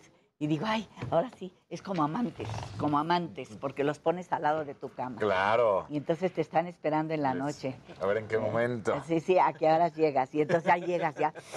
Bueno, es maravilloso. Es ¿no? Sí, maravilloso. Sí, sí, sí. Entonces, ah, bueno, este, este el- te quiero decir además que, que- que quiero agradecerle al público públicamente, al público públicamente. Públicamente. Esto, que vayan al teatro. Han ido. Y muchos, muchos. Yo, a mí me, me da mucha vergüenza decirlo. No debería darme vergüenza, pero me da, porque mucha gente, mucha, para lo que es, que, que- que cuesta mucho trabajo que la gente vaya. Nosotros estamos teniendo, bueno, yo estoy teniendo 200 personas. 200. Bien. No, no, yo, cu- cuando yo salgo y los veo, me les quedo viendo. Wow. Digo, ay, ay, Dios los bendiga. Sí. Que salieron de su casa. Yo no hubiera salido, yo estaría ya en mi pijama. que a mí me Pero la pasa gente lo sí perro. tiene ganas de ir al teatro y de verlo. Pero ya la gente tiene ganas Sí. y la gente, la gente joven tiene que ir. que ir Pero al esto es lo que más me sorprende ahora. En este espectáculo de las mujeres no tenemos llenadero. Mucha, mucha gente joven. Mucha gente, no, y peor todavía, en el club de la pequeña Lulú, se Mujeres. nos cuelan los tobis. No me digas, van. Tobis. Ahí van. Le digo, pero qué bueno. Entonces le digo, a ver, a ver, a ver, ¿quién los tra quién vino aquí a huevo? Ya, de, de una vez, digan. Y sí, sí, levantan la mano, generalmente son señores mayores. Digo, ¿por qué no lo Porque dejaron los en su trajeron. casa? Sí, ¿para Lo hubieran qué? dejado en su casa, los tranquilo, viendo su tele, viendo, pero no, no, no, a fuerza. Bueno, pero al final esos, al final cuando abro el diálogo me dicen, señora, qué bueno que me trajeron a huevo. Felicidades, me voy Ay, contenta". qué bueno. Bueno, ya, ya me quedo más feliz que nadie. Le ¿no? estaba yo Sí. preguntando a Susana cuántos años lleva de actriz de su carrera. Artista con H. Artista H, con H. hartando a la gente. No, y me dice 70 años. Qué bárbaro. 70, sí. Pues toda tu vida. qué Pues toda mi vida. toda sí, vida. y la verdad es que sí estoy, porque luego la incansable. No, es que usted sí está conmigo, cansa. que No es estoy cansada. Claro. Estoy ca- el otro día también Marianita Garza, decía, agárreme, porque es como mi hija, porque hicimos yo madre y yo hija, entonces desde entonces somos mamá e hija. Dice, mamá, estoy cansada. Le digo, ¿cómo no vas a estar cansada? Si desde toda tu vida trabaja como un burro, ¿cómo no va a estar esa niña que empezó allí timbirecheando, verdad? Y ahora, no, no, no, no. No, sí tienes todo el derecho, uno, se claro, cansa. Tú pero, también, pues, ¿qué, qué, qué? No, ¿A, pues, a si quién? no soy super mujer. No, no, nadie. O sea, claro que uno se cansa. También se harta de no. Pero hay un gusto y un placer por hacer lo que hacemos, ¿no? Que nos sí, gusta. sí, pero cuando me dicen, ¿y qué la inspira, señora? ¿Qué es lo que en las entrevistas? No, porque las de, ¿qué, qué? El hambre bonita. Sí, el hambre. Las ganas de comprar. Claro. Claro. Eh, mire, yo me Las deudas. oye, eh, eh, levántete porque vamos a, a trabajar por a huevo, porque hoy, Sí. si no, si no, ¿cómo? A veces te di- podrías decir, ¿Cómo? me, me No. quedo, hoy me quedo. Yo, ¿no? aquella pandemia, qué bien me cayó el ¿Cuántos primer perros mes. tienes? Tengo 17. Es Ay, broma. no te ganan. No, no es broma. No, no me ganan. Oye, 17. Sí, porque tenía más, pero se me murieron. Sí, ahora en este... Están viejitos. Ay, O sí. sea, llevan ya muchos años con Toda la... ¿Todos los son recojo, chiquitos? la- los ¿O hay medianos? O... Hay de grandes, medianos, chiquitos. De, O sea, todo, de la lo jauría. Que, lo que está en la calle. Wow. Lo que- sí, pero hasta que me tuve que prohibir porque de veras me dejaron en la quiebra. Estoy en la quiebra. Yo me levanto a trabajar para mis perros. Porque si no, pues no, no Es hay que comida. cuesta caro. Muy- no, y- Los y las vacunas. una lana, las Sí, vacunas, las la vacunas, croqueta, todo, los todo. veterinarios. Cuesta. todo, todo. Sí, sí, sí. Sí, la gente cierto. dice, las croquetas, no, no, nada más es eso, es todo lo demás. Oye, ¿y la madre judía? Acabo de hacer Ahora soy una buena viuda judía porque se me murió Enrique Becker. Y Enrique Becker fue siempre mi esposo. Siempre. Y entonces se muere, pero yo tenía una foto tamaño natural de él. Y entonces se me ocurrió escribir una obra, Ahora soy una buena viuda judía. Y fue la experiencia humana para streaming más maravillosa porque cité al, todos dijeron sí. Nadie preguntó siquiera cuánto vas a pagar, nadie. Todos dijeron sí. Ahí vamos. Tres días de grabación, hicimos nuestro streaming, estuvimos mucho éxito otra vez, gracias a Dios. Y cuando les hablo, porque nadie dijo nada, digo, oye, te tengo un cheque, eh, un chequecito de tanto. Wow. Sí, le digo, sí, nos entró, la gente nos quiso ver. Pues es que por estar contigo yo pagaría. La gente es muy linda. No, no, es muy, muy linda la gente. Entonces llegaron los actores de la primera temporada, porque hicimos muchas temporadas, y diferentes. eh, de- entonces llegaron de la primera temporada que era, por ejemplo, mi hija hacía de mi hija. Ah, ok. Sí, nada más que entonces tenía 23 años y ahora llegó llena de canas y todo lo demás, divina, guapa, hermosa, eh, 54 años. Bueno, el, el que hacía mi hijo, que es Beto Torres, también es actor, es, es sentadito aquí, estaba ahí sentadito a mi lado, también lleno de canas, como si era un jovenazo. Sí, la vida pasa por por uno. Sí, por ellos, por ellos. Y esto. Sí, por ti no. No, La no, verdad, por nada. No, yo, yo estoy muy bien, nada más que siento ya en la noche que me canso, sí me canso. Digo, ay Dios mío, sí estoy cansada. Sí, pues claro. Salgo como araña fumigada. Pues sí, claro. Eh, porque ahí es como que sal- Pero, pero entonces ahora es la viuda judía. Ahora soy una buena Una viuda, pero buena ahí está, ahí está el, el- el streaming y ahí se quedó, nada más. Eso ¿Lo no- ya- escribiste? Sí, claro. O sea, Sí. pero lo, es- ¿lo podemos ver? ¿Está no, en YouTube? No, No. eh, no, no, no está en YouTube. Ah, está en streaming y eh, tendría que volver a hacer una pasada nueva, ¿no? Ok, Pero ya, ya Pero lo tienes grabado. Sí, claro, ahí se Claro, queda. sí. Sí, para ahora que me muera, que salga en todos los streamings y que salga en todo. No, pero que falte mucho para eso, por favor. Pues sí, más vale, porque yo no me quiero morir antes que mis perros. Yo necesito morirme. Me estoy pidiendo permiso, por favor. Dios mío, 10 años más, nada más para que yo entierre todo. Entonces ya me puedo morir tranquila. Ya, no, no hay que hablar de eso. No, sí, cómo no. Yo la muerte la tengo muy tranquila. No, tú te la pasas hablando. Yo me la paso hablando En una fiesta, todo es felicidad, todo es risas, que el tequila, que no sé qué. Imagínate cuando me muera. No, Adela, espérate. ¿Por qué ahorita? No, porque ¿Por ya- qué quiero dejar instrucciones de cómo quiero que Ah, es que yo hice cosas. una obra que se llama, que se llamaba, es una obra inglesa, Instrucciones para una muerte feliz. Ahí está, yo quiero y, y dejar fue un éxito. Yo dije, a ver. Yo si ya ordené que alguien quiere venir a verla.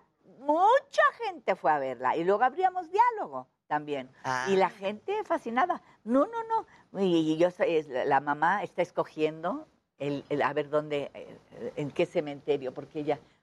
Pero verdaderamente lo que está haciendo, aliar a todos los cementerios, manda, va mandando a los hijos, a las dos hijas. Ahí estaba mi Mariana otra vez y mi, y mi sobrina eh, Sofía Alexander Katz, hacían las dos hijas. Y mi marido, Javier Díaz Dueñas. Y entonces esto, también ahí, eh, Javier Díaz Dueñas no quería hablar, supuestamente el marido no quiere oír ni hablar de eso, ni a oír, hasta que finalmente tiene un monólogo extraordinario. Bueno, era una maravilla. A mí yo sí hablo mucho de la muerte, porque para empezar, mira, yo nada más Ya, volteo a ver, ahí ahí dice meta, allá dice, mira, ahí dice, ahí dice meta. Yo tengo 78 años, no voy, eh, I can't go back, you know, Eh, y ni quiero. No me puedo irme para atrás a decir, no, no, pues vamos a hacer. a ver, no, pues cuenta, cuenta regresiva, cuenta regresiva, ni medio día, ni el día de ayer. No, es que eh, es Pero ahí dice tan fabulosa la vida, dice meta. pero cada día estás uno mejor. Sí. Y cuanto más vieja eres, más aprendes, más. Ah, o sea, ¿a ti te gusta la vejez? Mucho. A mí me cagan los años. No, a mí no. mí no me Yo no estoy peleada con ella, para nada. Y lo más maravilloso es sorpre- la- lo sorprendente. Fíjate, yo, yo era, aunque ustedes no lo crean, aunque yo sé que no lo van a creer. ¿Por qué no? No, como- porque no, no. No lo van a creer, pero estaba yo buenísima. Buenísima. Ah, Que me caía de buena. Guapísima. Que me Y caía, tu pelo divino. No, bueno, que, que me caía. bueno, entonces, ahora me veo el Miren, cuerpo. mírenla. Vean, Ahí está. delgadita, hermosa. El pelo, el fleco. Hipiona. ¿Fuiste hippie? No, no. pues, Mucha sí, onda. eh, Sí, eh, ¿no? Eh, eh, No, no, porque no. Te nunca tocó la época. Sí, pero, pero no, pero no fumaba yo mota, nunca fumé nada, nada de Nada. esas cosas. No, no, no. Pues Más ahorita bien, toda la vida fui, probarla, ¿no? No, no, toda la vida fui fresa, ya sí me sigo, papaya, mango, todo, todo lo que quieran, pero ni modo. Una buena hija judía. Eh, Buena muchacha judía, mire, pero pero esto de la muerte que estábamos, ¿por qué estábamos en este? Ah, estaba yo buenísima. Ah. Entonces yo ahora me veo al espejo. Y las chichis caídas, aquí unas lonjas, mira, yo traigo todo esto para Veanla qué disimular. guapísima. Sí, sí, yo era muy mona. Bueno, era chichis monísima. caídas, luego. Chichi caída, la panza, esta, esta bola acá, la- eh, las nalgas, me da igual.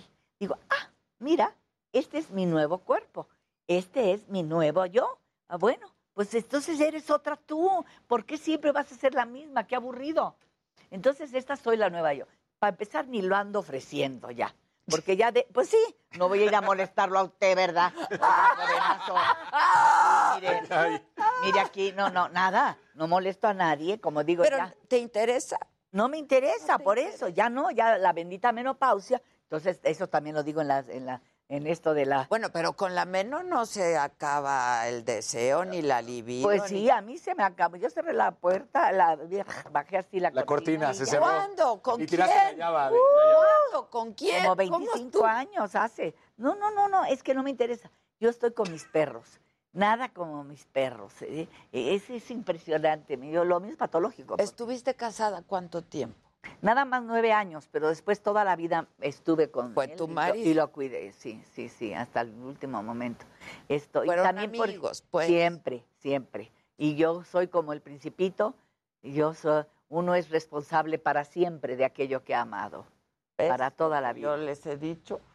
Ay, que nada de que, ay, este no lo quiero ni volver a Y Uno se tiene que hacer responsable, no andar ahí. de aquello que ha amado. yo. ¿Eh? Pues sí. Así es. Pues sí, Pues, así es. entonces, este, eso por un lado. Entonces, eh, también mi hermano gemelo se acaba de morir. Entonces, eh, el, el año pasado, y yo estuve con él. Yo he estado acompañando a mucha gente que muere y tampoco me eh, lo hago. Hijos, pero es bien haciendo- doloroso un hermano, ¿no? Mi gemelo, no, estuvo muy bien, porque es- también tienes que saber hacerlo, también tienes que no tener culpas. Yo veo cuando la gente se queda llorando por eso, digo, algo se le quedó atorado, ¿no? Yo no, yo me gasté mi relación con mi hermano y hay que gastarse las relaciones, acabarlas, terminarlas, hacerlas redondas.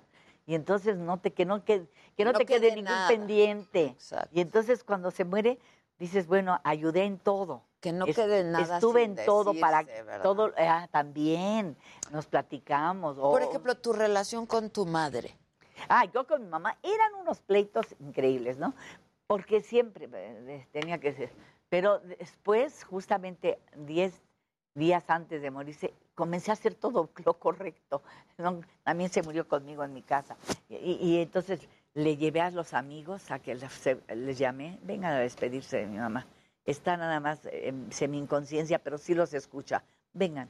Luego le traje todas las fotos de su familia y ahí las puse en el cuarto. Dije, ¿y qué crees? Te voy a poner Sorba el griego porque yo sé que te gusta, así es que ahora te voy a poner Sorba el griego y ahí le puse Sorba el griego. Y también te voy a poner Edith Piaf porque también te gusta. Bueno, entonces yo ahí le hablaba, yo sabía que estaba en semi-inconsciente, pero sí escuchaba, etcétera. etcétera. Si estás, termina las cosas, además la relación con mi mamá, yo le agradezco tanto. Ahora yo vivo en, su- en el departamento que me heredó. Ah, Es un departamentito chiquito. con ¿Ahí pen- vives? Ahí, eh, padrísimo. Con 17 perros. No, no, no, los 17 ¿En perros están, están en Morelos. En Morelos, ok. En More- Ahí están mis 17 perros eh, di- divididos, porque si no se matan. entre Ok, ellos. sí, No, se no, no, matan sí, sí. entre ellos. Sí, y luego, entonces le agradeces eso.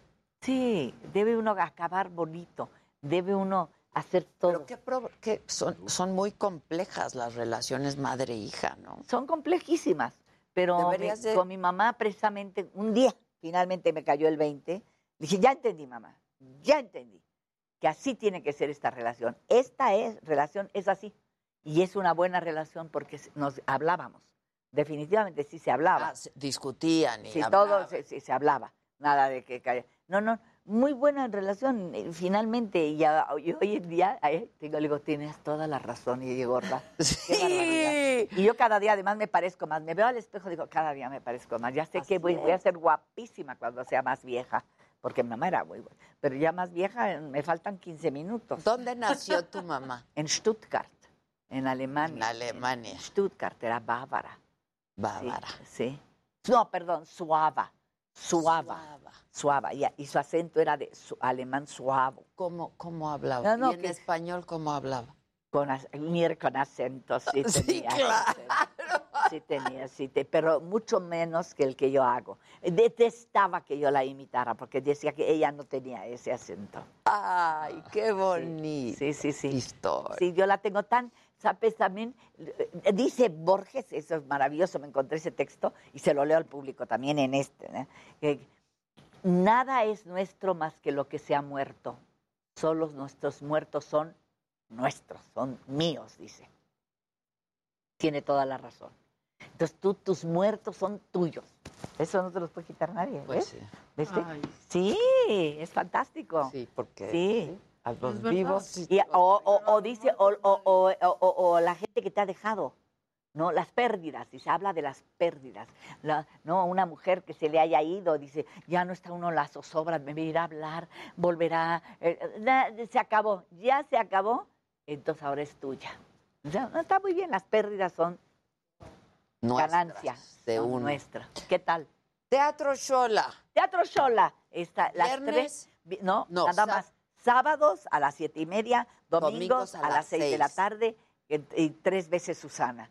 Cada eh, mes tenemos un espectáculo diferente. Este mes voy a tener, eh, ya termino esta, ma- mañana y pasado. Las mujeres no tenemos llenadero y está buenísimo. qué gozo. placer, sí. Qué gozo tenerte, ¿eh? Ay, gracias. Qué gozo gracias. tenerte. Fue media hora. De verdad Sí, eres- Vamos a corte. Eres maravilloso. No, hombre, si vieras No, ya nos despedimos. Buen Bueno, viernes. ya. Buen viernes. Bye. No, qué placer. The most exciting part of a vacation stay at a home rental? Easy. It's being greeted upon arrival with a rusted lockbox affixed to the underside of a stranger's condo. Yeah, you simply twist knobs, click gears, jiggle it, and then rip it off its moorings, and voila! Your prize is a key to a questionable home rental and maybe tetanus. When you just want to get your vacation started by actually getting into your room, it matters where you stay. At Hilton, we deliver your key right to your phone on the Hilton Honors app. Hilton for the stay. Algunos les gusta hacer limpieza profunda cada sábado por la mañana. Yo prefiero hacer un poquito cada día y mantener las cosas frescas con Lysol. El limpiador multiusos de Lysol limpia y elimina el 99.9% de virus y bacterias. Y puedes usarlo en superficies duras no porosas de la cocina, baño y otras áreas de tu casa. No solo limpies, limpia con Lysol.